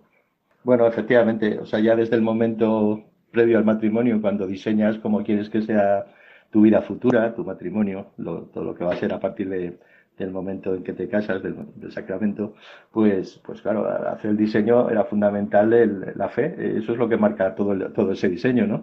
Y igual que marca ahora, pues nuestra manera, a la manera cristiana, la manera en que se desarrolla el matrimonio, sobre todo una de las, de las cuestiones más importantes ahora que nos damos cuenta, que es que muchas veces casi nos quedamos sin vida, porque, porque esa manera cristiana de, de vida, de darse a los demás, pues nos, nos lleva a, darnos muchísimo a los alumnos, sobre todo Cruz, darse mucho a los alumnos, nos damos mucho a, a, la familia, a cuidar pues a los padres que lo necesitan, a las familiares que están solo, a los amigos que lo necesitan a los clientes, que, que, a verles más de lo que a lo mejor esperan de ti. Entonces, eso nos lleva a una de las características que siempre cuando echamos ojo a nuestra, a, cómo está siendo nuestra vida, decimos, es que no tenemos tiempo. La gente de dónde saca tiempo.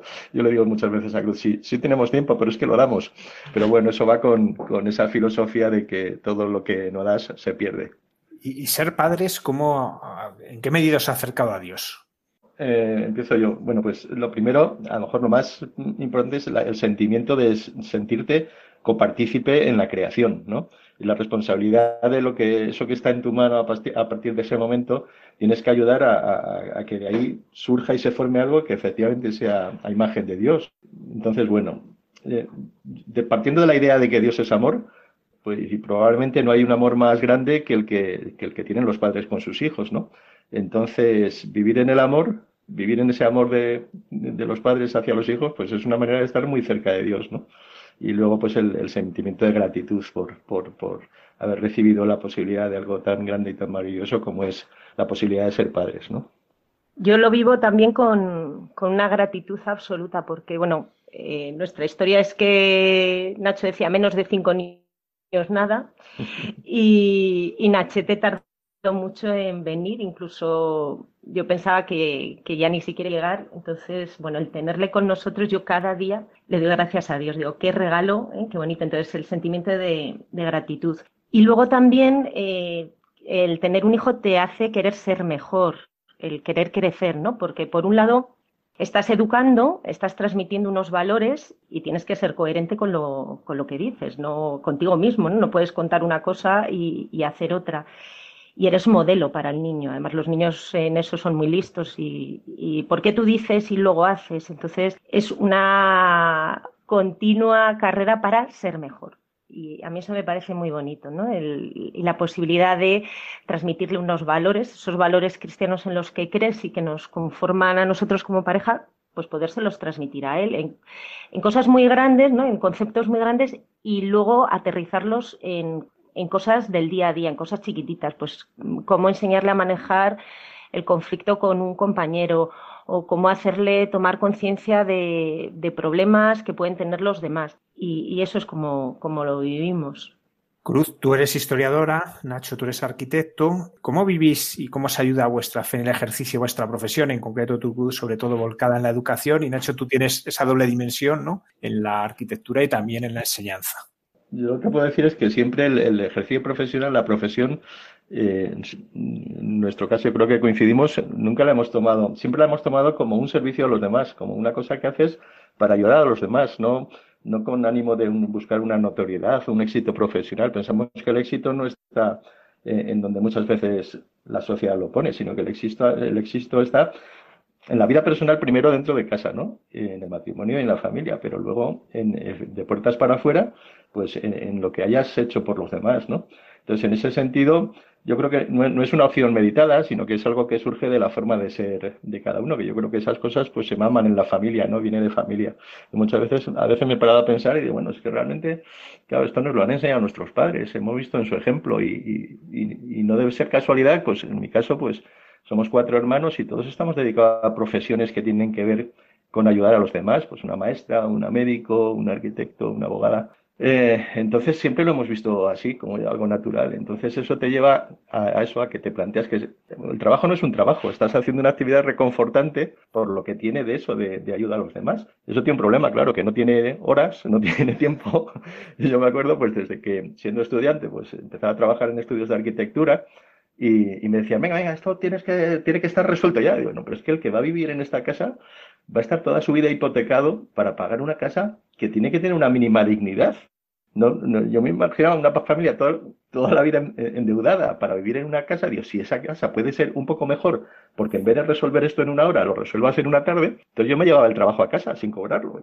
nos pagaban por horas, pues yo me lo llevaba el fin de semana, lo trabajaba para que la gente de esa casa viviera mejor, ¿no? Bueno, es, es la manera de ver el sentido que quieres dar a tu trabajo. Si no fuera de esa forma, no, no merecería la pena, ¿no? Yo he estado trabajando en, en, en proyectos de ayuda humanitaria en otros países y he aprendido eso, que al final lo que queda no es no es lo que queda, pues está a lo mejor rehabilitando centros de emergencia o rehabilitando escuelas, esto se va a destruir en cuanto que nos vayamos, porque no hay presupuesto, no hay mantenimiento, presupuesto para mantenimiento por las circunstancias del país o tal.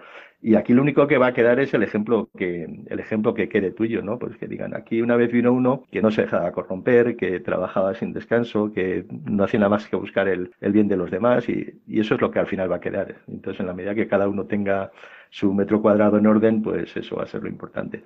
En fin, y esta manera de entender la profesión así, pues eso te lleva a que muchas veces haces trabajos perdiendo dinero o por el tiempo que le dedicas o porque muchas veces no lo cobras. ¿no? Y yo, pues, eh, yo me planteo el día a día no es eh, qué querría Cristo que yo hiciera y cómo querría que lo hiciera. Y bueno, yo he tenido un proceso un poquito más largo. Yo la vocación docente la he tenido siempre, pero el, era el enseñar, ¿no? El enseñar académicamente. Y con el tiempo, pues he llegado a, a darle otro valor, ¿no? El, otro día en la universidad donde doy clase, en la Francisco de Vitoria, nos hablaban de, formar para transformar. Entonces, bueno, eh, en mi proceso pro, profesional para llegar al formar y transformar, pues hay como dos hitos. Uno es un libro que me recomienda una colaboradora de Radio María, Carmen Pérez, que es El hombre en busca de sentido. Entonces yo ahí tomé conciencia plena de lo que era mi vocación docente. Y el segundo hito, bueno, es la, la, famosa carta ¿no? de San Pablo, si no tengo amor no soy nada, porque bueno, pues yo llegaba al aula y marcaba unas normas de comportamiento, unos niveles de académicos y un día pues caí en la cuenta y digo, pero si es que esto, esto es vacío, ¿no? Eh, al alumno lo que hay que transmitirle es que todo esto tiene un sentido, tiene un valor y hay que hacerlo con, con amor. Entonces ahí es cuando yo conseguí llegar al punto de decir, bueno, no solo tienen que saber mucho académicamente, sino que tengo que formarles humanamente. Y, eso es lo que da sentido a mi día a día en el aula, el formarles, ¿no? y transformarles vosotros que os dediquéis a la educación, pues en, en estos días del confinamiento, y, y, continuamos así en muchos lugares, las clases han tenido que ser por videoconferencia, utilizando formas telemáticas. ¿Y esto qué nos ha enseñado sobre la educación? Bueno, empiezo yo porque, porque esto tiene mucho más que hablar. Simplemente eso, que la relación personal es insustituible, que hay que la gente es buena, lo hemos visto con, cuando, sobre todo cuando al principio de, la, de, la, pandemia, que la gente es buena y sobre todo, pues yo creo que nosotros como cristianos lo que tenemos que buscar es que, esta dificultad se convertirla en una oportunidad. Y yo creo que de aquí no podemos salir igual que entramos, tenemos, va a ser una nueva vida, una nueva sociedad, unas nuevas formas y nosotros tenemos que aprovecharlo para que, para que nuestra fe se presente en el mundo de otra manera eh, más eficiente y, y, que nos ayude a todos a ser mejor. Bueno, ¿me puedo enrollar un poquito? Sí, por supuesto. Yo lo, he vivido, yo lo he vivido muy intensamente y hay días que digo, si no hubiera tenido mi labor como docente, mm, seguramente no hubiera tenido tanto impulso, me hubiera me hubiera venido más abajo. Entonces yo he hecho de, de sacar a las cosas adelante, a los chicos adelante, he hecho mi, mi motivación de, de, la pandemia. ¿no? Entonces yo me he dado cuenta que la clave es eh, lo humano, es la persona en la docencia. Nos venían vendiendo desde hace mucho tiempo la enseñanza online como una ventaja, eh, era lo que todos los máster, todas las universidades debían tener, lo online, y yo he visto que, hombre, efectivamente, el que podamos tener unas herramientas para seguir trabajando es fundamental, pero ha, manifestado grandes carencias. eh, es fundamental la calidez eh, de la presencia física, el tomar a los alumnos el pulso día a día y que ellos te lo tomen a ti, un gesto, una palabra. Entonces, yo creo que a los profesores o a la mayoría nos ha supuesto una entrega del 100% sin horarios, porque mm, no solo porque lo demandaran los chicos, sino porque veías que era necesario. Y no me refiero solo a lo académico, la necesidad de terminar un temario, que supieran todo, que también lo quieres, el que no pierdan nada por la situación, sino humanamente. Entonces, eh, eso te, llevaba a, dar el 100%. Y ellos también ha habido una experiencia que yo creo que ha sido, por un lado, apreciar y valorar su día a día, lo cotidiano, el, pues eso, el estar con los amigos, el estar con los compañeros, el poder preguntar o tener una tutoría física con el profesor. De repente, cosas que eran pequeñas o que no les daban valor, pues lo han apreciado mucho cuando les ha faltado.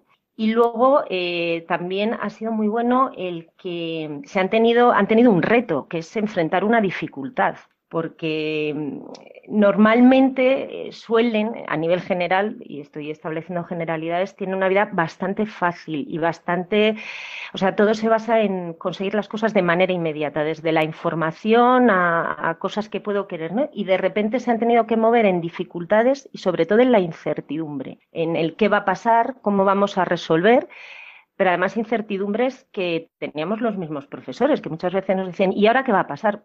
Pues aún no sabemos.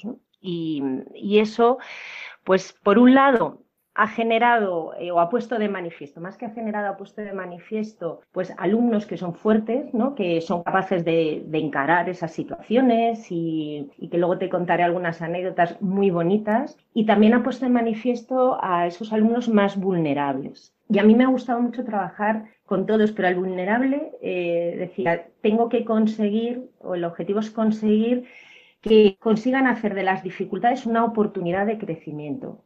Eh, no solo que aprueben los exámenes, porque a lo mejor el, fin no es que aprueben, sino que sean capaces de enfrentarse a sí mismos, enfrentar el problema de es que no me atrevo a hacer un examen oral, pues sí, atrévete, ¿no?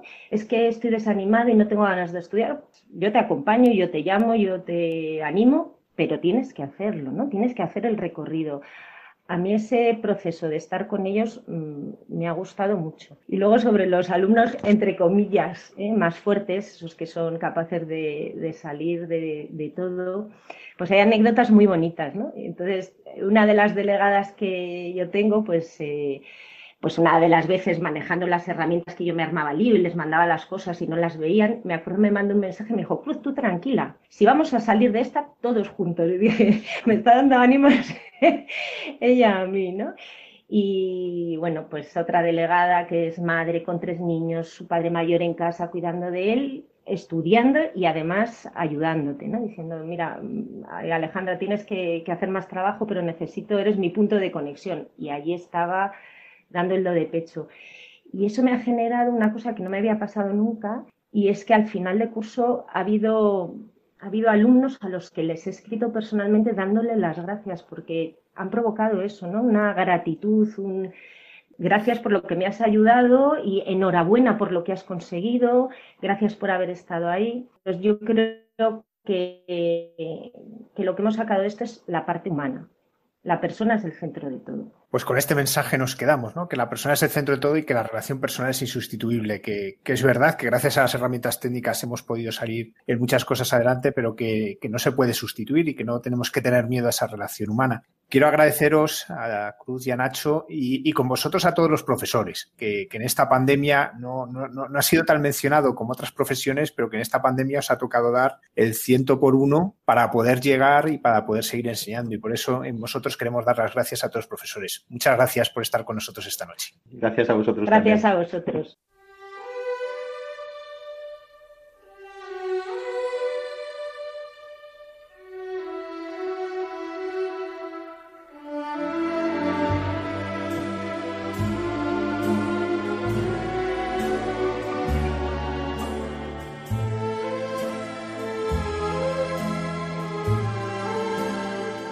En Santos de Andar por Casa conoceremos esta noche la vida de Santa Juana Jugán, fundadora de las Hermanitas de los Pobres.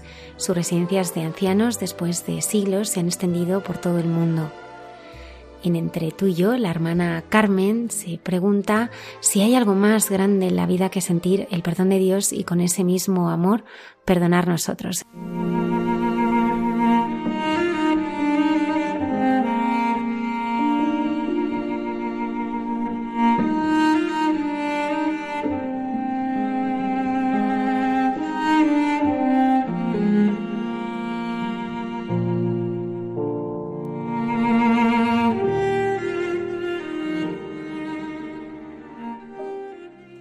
Saludo a todos los oyentes de Radio María. En esta sección llevamos ya varios programas hablando de mujeres que han dejado huella en la historia de la Iglesia como auténticas heroínas de la caridad. Esto es que se han dedicado a los más necesitados y no vivieron en tiempos muy lejanos. Estamos hablando del siglo XIX y del siglo XX, tiempos de la revolución industrial que causó mucha pobreza, ya que a la vez que había puestos de trabajo, pero creó nuevos tipos de pobreza. Por ejemplo, niños que estaban solos por las calles porque sus padres tenían que trabajar, ancianos que quedaban descuidados porque eh, sus hijos, incluso marido y mujer, tenían que trabajar. Entonces se crearon a la vez que nueva riqueza con el trabajo, nueva pobreza, porque la sociedad no estaba preparada para atender a estas necesidades que traía la revolución industrial.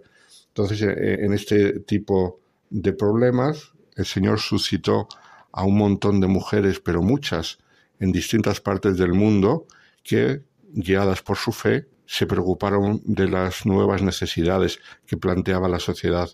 Muchas de ellas fueron seguidas por otras mujeres y se llegó a fundar congregaciones religiosas que todavía están hoy en día vivas y atendiendo a estas necesidades. Hoy queremos hablar de una de ellas, una gran mujer cuyo influjo llega al mundo entero porque su congregación está extendida en el mundo entero. Una mujer que sufrió muchísimo, como luego veremos, durante su vida a causa de un sacerdote que le hizo la vida imposible, pero una mujer que se santificó en ese sufrimiento ya que lo supo aceptar con mucha humildad. Se dedicó a los ancianos. De hecho, fue una de las grandes fundadoras de residencias de ancianos, quizá de las promotoras en el mundo entero de este tipo de instituciones cuando no existían. Imagino que ya estáis pensando a quién me refiero. Si fuera en España, sería, por supuesto, Santa Teresa Jornet, de la cual tendremos ocasión de hablar, pero esta empezó incluso antes que Santa Teresa Jornet, fue una precursora suya y empezó en Francia.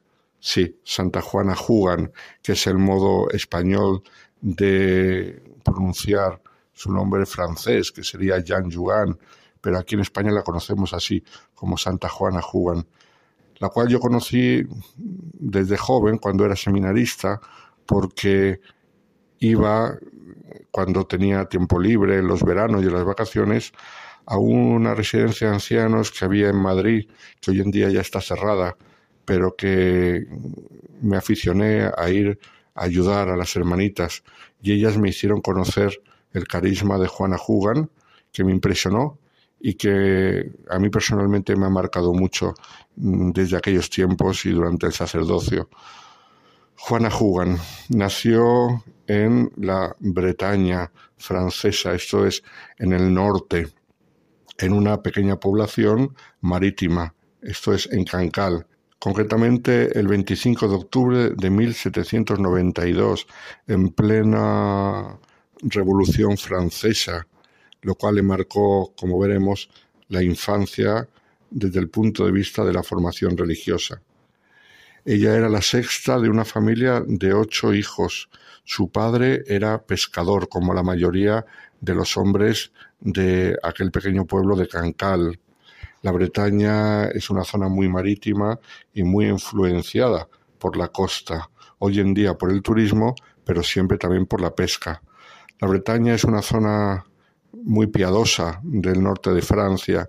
Es tierra de María y sobre todo tierra de Santa Ana, porque tienen como patronos a Santa Ana. Incluso dicen que ellos conservan en Bretaña la casa de Santa Ana. Yo no consigo imaginarme por qué Vericuetos pudo llegar la casa de Santa Ana, la Madre de la Virgen, a la Bretaña francesa, pero bueno, ellos están orgullosos de conservar, según dicen, la casa de Santa Ana. El padre, como he dicho, era marino pescador y la madre, Marie, realizaba diversos trabajos en el pueblo para mantener a su familia, porque eh, su marido pasaba casi todo el tiempo en el mar y entonces ella, para ayudar un poquito más a la economía familiar, se dedicaba a hacer diferentes trabajos. De los hermanos de Juana murieron tres de ellos poco después de nacer según por desgracia era bastante habitual en aquella época, pues que no había todavía antibióticos ni había las vacunas que conocemos hoy en día. Una desgracia marcó su infancia y es que cuando ella todavía no había cumplido cuatro años, su padre desapareció en un viaje de pesca a Terranova. Desapareció y no se sabía qué había pasado con él y su madre lo esperó, lo esperó, lo esperó durante años pero el padre nunca volvió. Esta es una historia, por desgracia, bastante común en lugares de pescadores.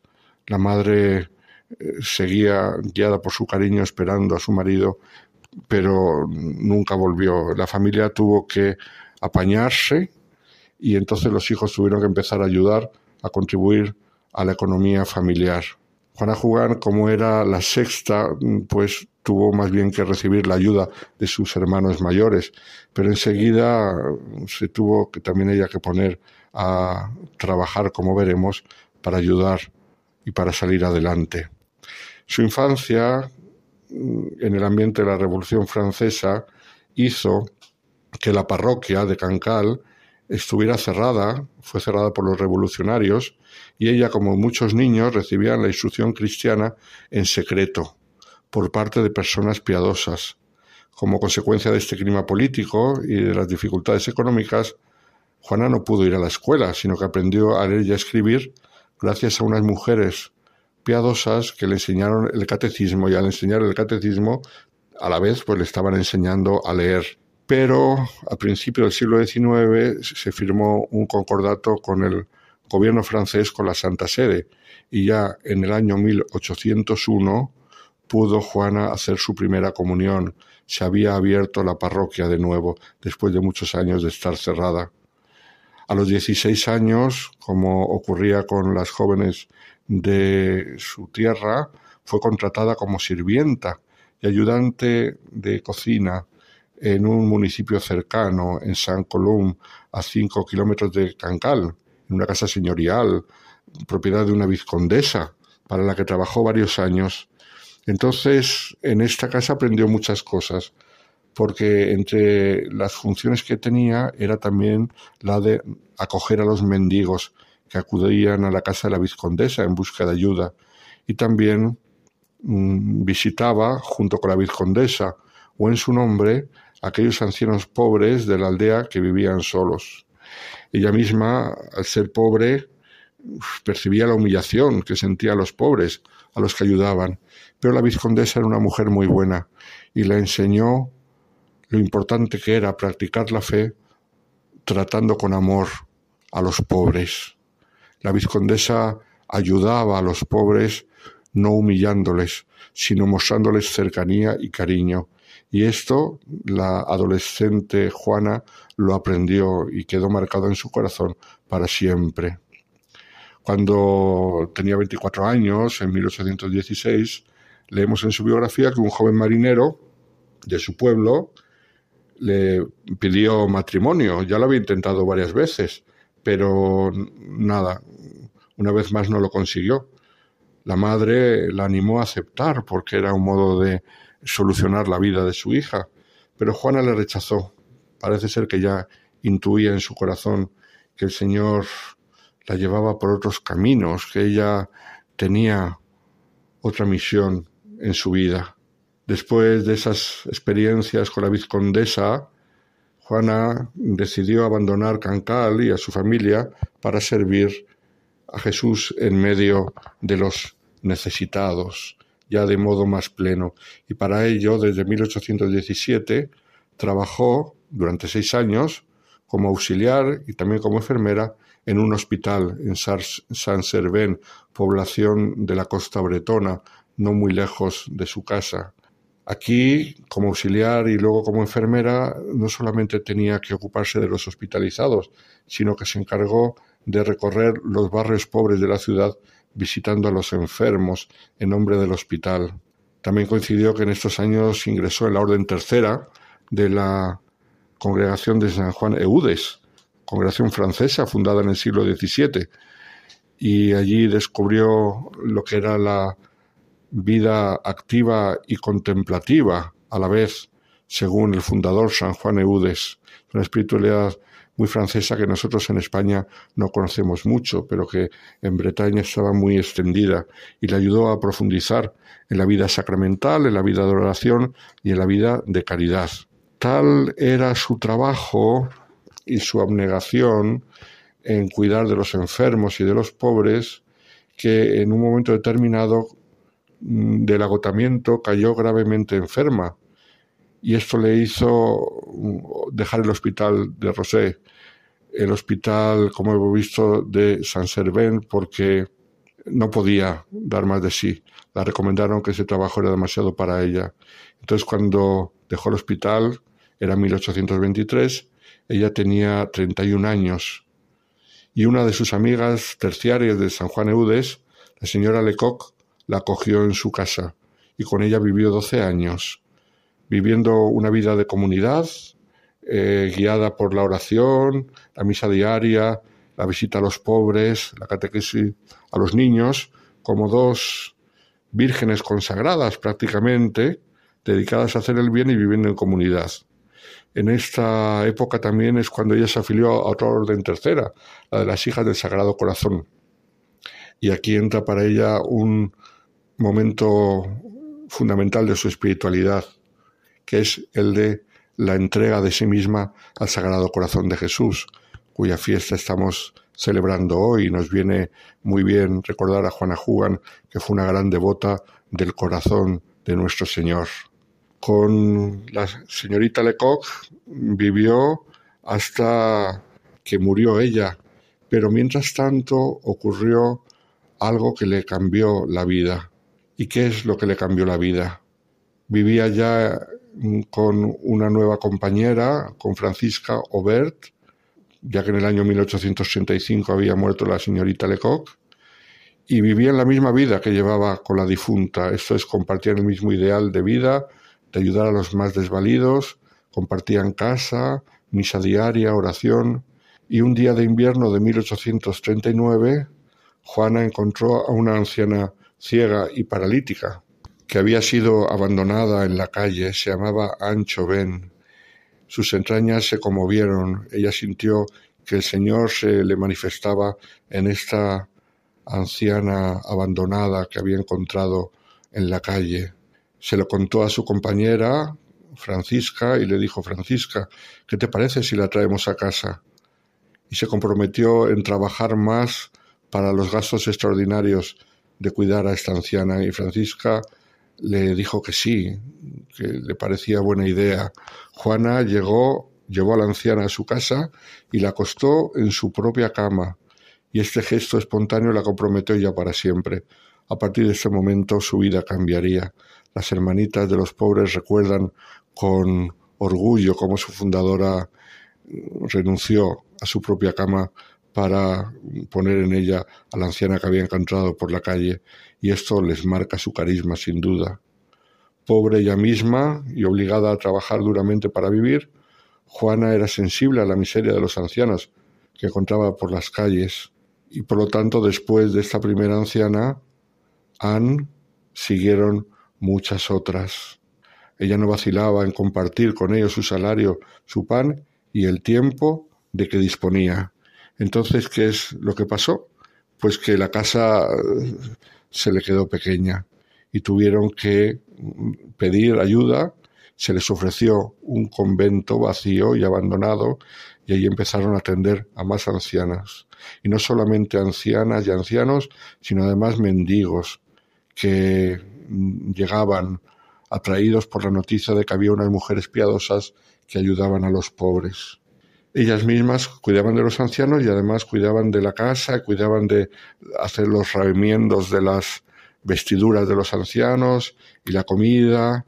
Incluso llegó un momento en el cual se le invitó a, Juana Jugan a través de los hermanos de San Juan de Dios, mm, cuya espiritualidad quisieron ellas eh, transmitir a esta nueva fundación, pues hubo un hermano de San Juan de Dios que le invitó a pedir dinero por las calles.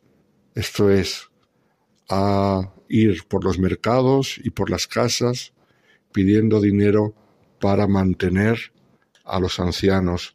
Al principio a ella le dio mucho corte e incluso la soberbia eh, la hizo vacilar y no querer hacerlo, pero después el Señor la ayudó a hacer ver que, que tenía que ser así, que era el único modo de conseguir dinero para los pobres, e imprimió en su congregación el hecho de ir pidiendo, cosa que todavía hacen hoy las hermanitas de los pobres, van pidiendo por las casas y pidiendo comida en los mercados y con esta humillación consiguen mucho bien para los ancianos que tienen en sus residencias. La fundación se hizo con la ayuda de un sacerdote, Auguste Lepalier, vicario de San Servén, quien les ayudó a organizar la nueva comunidad y adoptaron el nombre de Siervas de los Pobres, que después lo cambiaron a hermanas de los pobres y finalmente hermanitas de los pobres.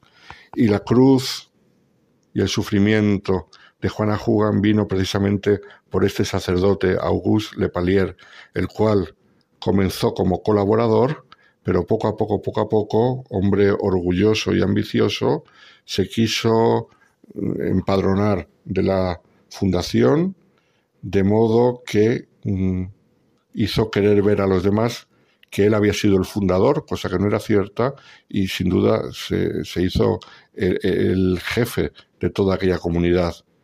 De hecho, en el año 1843, cuando Juana Jugan ya tenía 51 años, fue destituida. El padre Lepalier decidió que Juana Jugan ya no iba a ser la superiora y nombró a una mucho más joven, María Yamet, que solamente tenía 23 años. Juana obedeció y fue relegada. Se la puso a pedir por las calles para los pobres, como había hecho ella, pero además se la alejó de la casa madre, se la envió al noviciado con la obligación estricta que no dijera a nadie que ella había sido la fundadora, porque el padre Leparier empezó a difundir entre las religiosas jóvenes que él había sido el fundador. Y Juana obedeció, se humilló, no abrió la boca, vivía con las postulantes y las novicias, y ninguna de ellas supo que ella era la fundadora. Creían que era una hermana más, una hermana especialmente piadosa y especialmente ejemplar. Pero hasta el día de su muerte nadie se enteró de las jóvenes y de las nuevas de la congregación, congregación que crecía mucho, que tenía muchas vocaciones, de modo que cuando ella murió, el primero de marzo de 1879, la mayoría de las religiosas que habían entrado en los últimos años no sabían que ella era la fundadora. Entonces la congregación tenía 2.400 hermanas y 177 residencias de acogida. En aquel momento solamente las más mayores sabían que ella era la fundadora. Todas creían que el fundador era el padre Lepalier. ¿Y qué es lo que pasó? Pues que después de su muerte, muchos seglares amigos de la congregación, que conocían la historia de la congregación, empezaron a escuchar que el padre Lepalier había sido el fundador y quedaron escandalizados de esta, este robo de identidad de la fundadora, de modo que se organizaron y acudieron a Roma a denunciar este abuso del padre Lepalier. Y en Roma hicieron una investigación y descubrieron que era verdad, que la fundadora había sido Juana Hugan, que había muerto en el anonimato. Y se decidió restablecer desde Roma la verdad y la historia de la congregación y poner al padre Lepalier en su sitio y a Juana Hugan en el suyo, de fundadora, de santa fundadora. A partir de entonces empezó la devoción entre las hermanitas a la fundadora. Hasta entonces no la podían tener porque se les había prohibido, porque nadie mm, quería que se venerase a, Juana Juan. Pero cuando intervino la Santa Sede, las cosas se pusieron en su sitio, creció la veneración, lo cual llegó, ah, llevó a la beatificación y a la canonización de esta gran mujer que fue heroica en el trato con los pobres y necesitados, abnegada en la petición de limosna para los ancianos y humilde, humildísima ante los abusos y las injusticias. Un ejemplo para todos nosotros que Santa Juana Jugan en este día del Sagrado Corazón nos haga un poquito más cercanos y más parecidos al corazón de nuestro Redentor. Buenas noches a todos los oyentes de Radio María.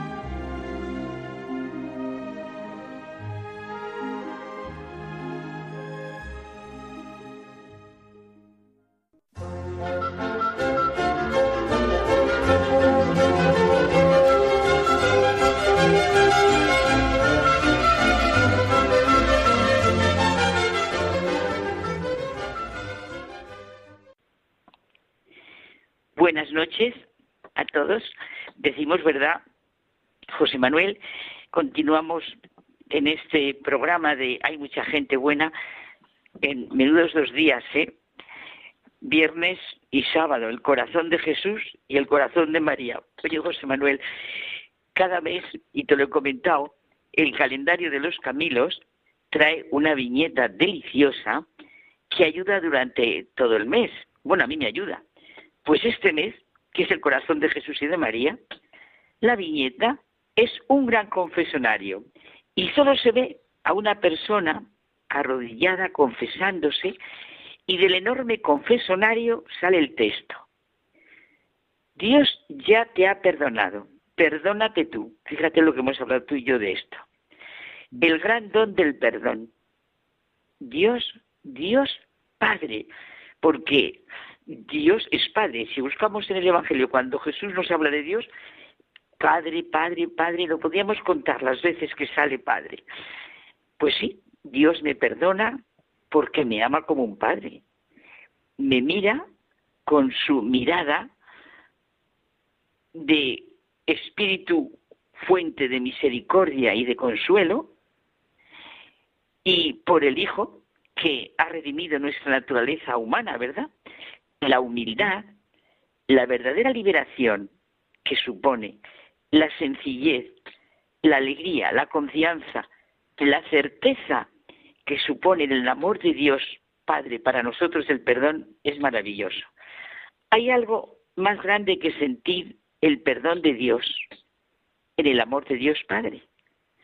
Hay algo más grande que sentir ese perdón. No es esa su redención, su amor. Bueno, y desde luego queda expresado clarísimamente en los corazones de Jesús y de María. Eh, yo creo, Carmen, que no hay nada comparable con saberse perdonado. Tener esa certeza de que aquello que te aleja de la persona que quieres se ha borrado para siempre. Eso ensancha la vida. Y podemos decir que incluso la resucita. la hace llegar a su verdadero ser. Es verdad, José Manuel, es precioso. Y es que eso que estás diciendo, mira, yo pienso que todas las fiestas que hemos ido celebrando nos llevan a lo que tú dices, es decir, al corazón de Jesús y al corazón de María.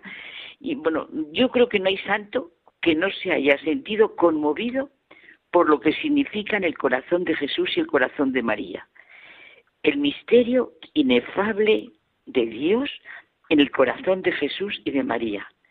Dios ha querido entrar en nuestros límites, en nuestra condición humana.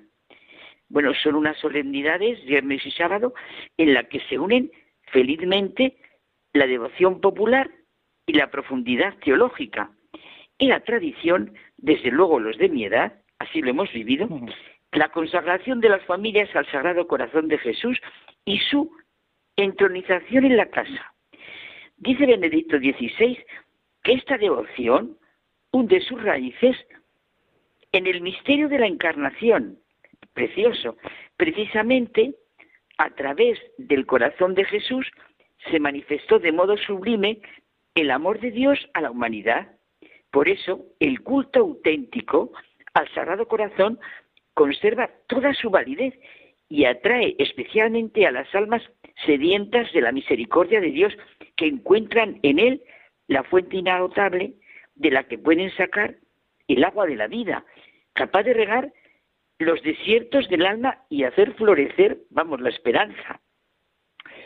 Es que este tendría que ser nuestro caminar en la vida, vivir siempre envueltos en la mirada del Dios viviente, abrazados por su misericordia paterna. Mira, eso que dices es lo que yo siento que cotidianamente nos dice el Papa Francisco. Dejémonos envolver por la misericordia de Dios. Confiemos en que siempre nos concede tiempo. Tengamos la fe y la esperanza para volver siempre a Él. Nuestras heridas son curadas por su amor y su misericordia en los sacramentos. Así seremos nosotros más capaces de amor, de perdón, de misericordia. Y qué lejos está esta actitud del conocido refrán, ¿verdad? Piensa mal y acertarás. Hemos pensado tú y yo a conciencia que eso de piensa mal y acertarás en realidad no funciona. Y nos hace daño. El que piensa mal no puede vivir de la confianza de todo lo que significa el corazón de Jesús. Es verdad, José Manuel, es que es cierto. ¿Y qué de testimonios hay sobre ello? Y psicológicamente el daño que se ha hecho y cuánto se ha escrito. Mira, con la propuesta del Papa de sentirnos envueltos en su misericordia y así ser más capaces para el amor y el perdón, miremos nuestra conducta y al menos pongamos en lo que tú has dicho una interrogación. ¿Piensa mal y acertarás? ¿Estamos seguros de acertar? ¿Cómo tengo mi corazón por dentro? ¿Qué desconfianzas, miedos e, e inseguridades tengo, verdad? Es que yo creo que la desconfianza que enseña el dicho es fruto de la proyección de nuestros miedos e inseguridades personales. Es verdad, que lo proyectamos siempre. Y claro, como siempre la palabra del Señor nos ilumina. Lo que sale de dentro eso sí mancha al hombre. La jaculatoria tan repetida, Jesús manso y humilde de corazón, haz mi corazón semejante al vuestro. Oye, José Manuel, que tú y yo hemos comentado tantísimo esto, qué gran realidad es que las bienaventuranzas son el verdadero retrato de Jesús. Bienaventurados los pobres, los mansos, los humildes, los que lloran, los que tienen hambre y sed de justicia, los misericordiosos, los limpios de corazón, los que padecen persecución por la justicia, los pacíficos. Qué bien nos lo transmite nuestro amigo Jacques Philippe, ¿verdad? Son el secreto del corazón de Jesús y de María que han vivido perfectamente cada una de ellas y nos ayudan a, comprenderlas y practicarlas. Mira, esta fiesta, dice San, San Juan Pablo II, nos recuerda el misterio del amor de Dios que siente por los hombres de todo tiempo, situación y circunstancia. Es que toda persona, y esto lo hemos comentado mucho tú y yo, toda persona necesita un centro. para la propia vida, un manantial de verdad y de bondad a la que se pueda recurrir en las diferentes circunstancias de la vida, miedos, cansancios, y desde el que ver absolutamente todo y vivirlo todo. Es verdad. Ahora que dices eso, mira, me estoy acordando de la encíclica de Benedicto XVI. En esperanza fuimos salvados.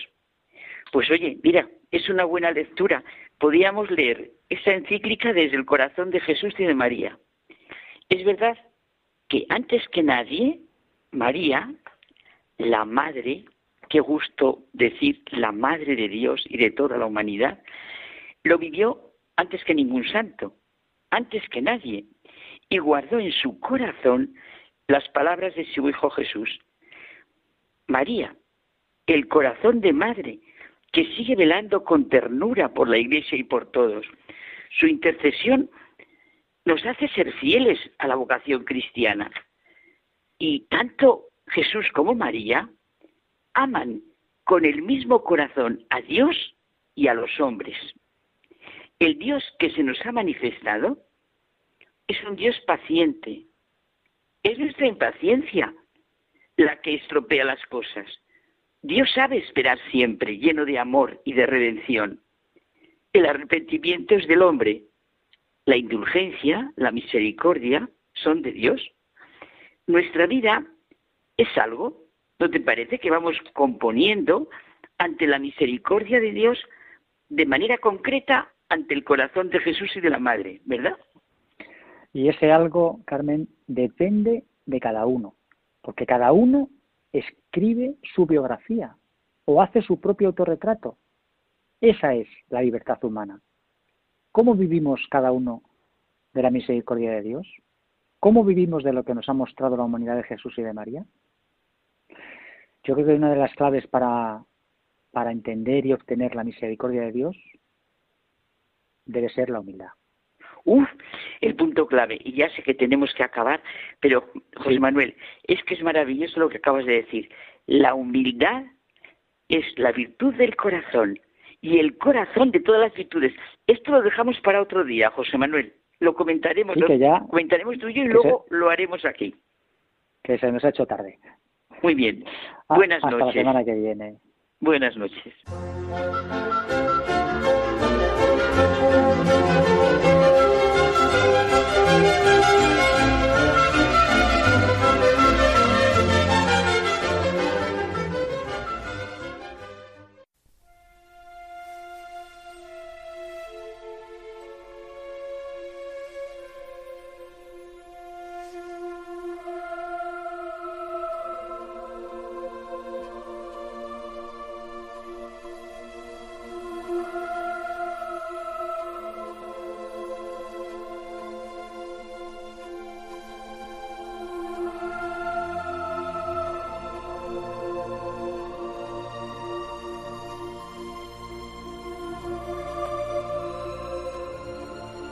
Nos despedimos hasta el próximo programa, habiendo entrado en la fiesta del Inmaculado Corazón de María.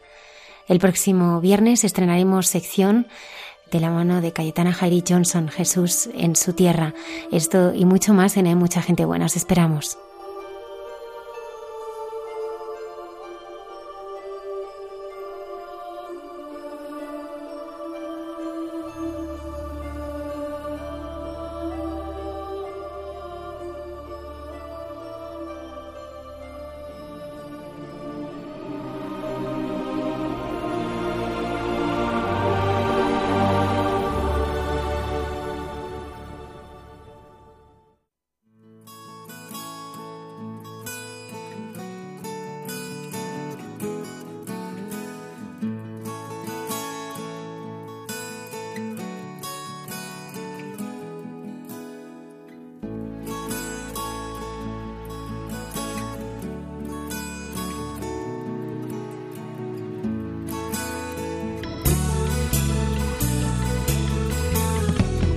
Han escuchado en Radio María Hay mucha gente buena, un programa dirigido por Almudena Delgado.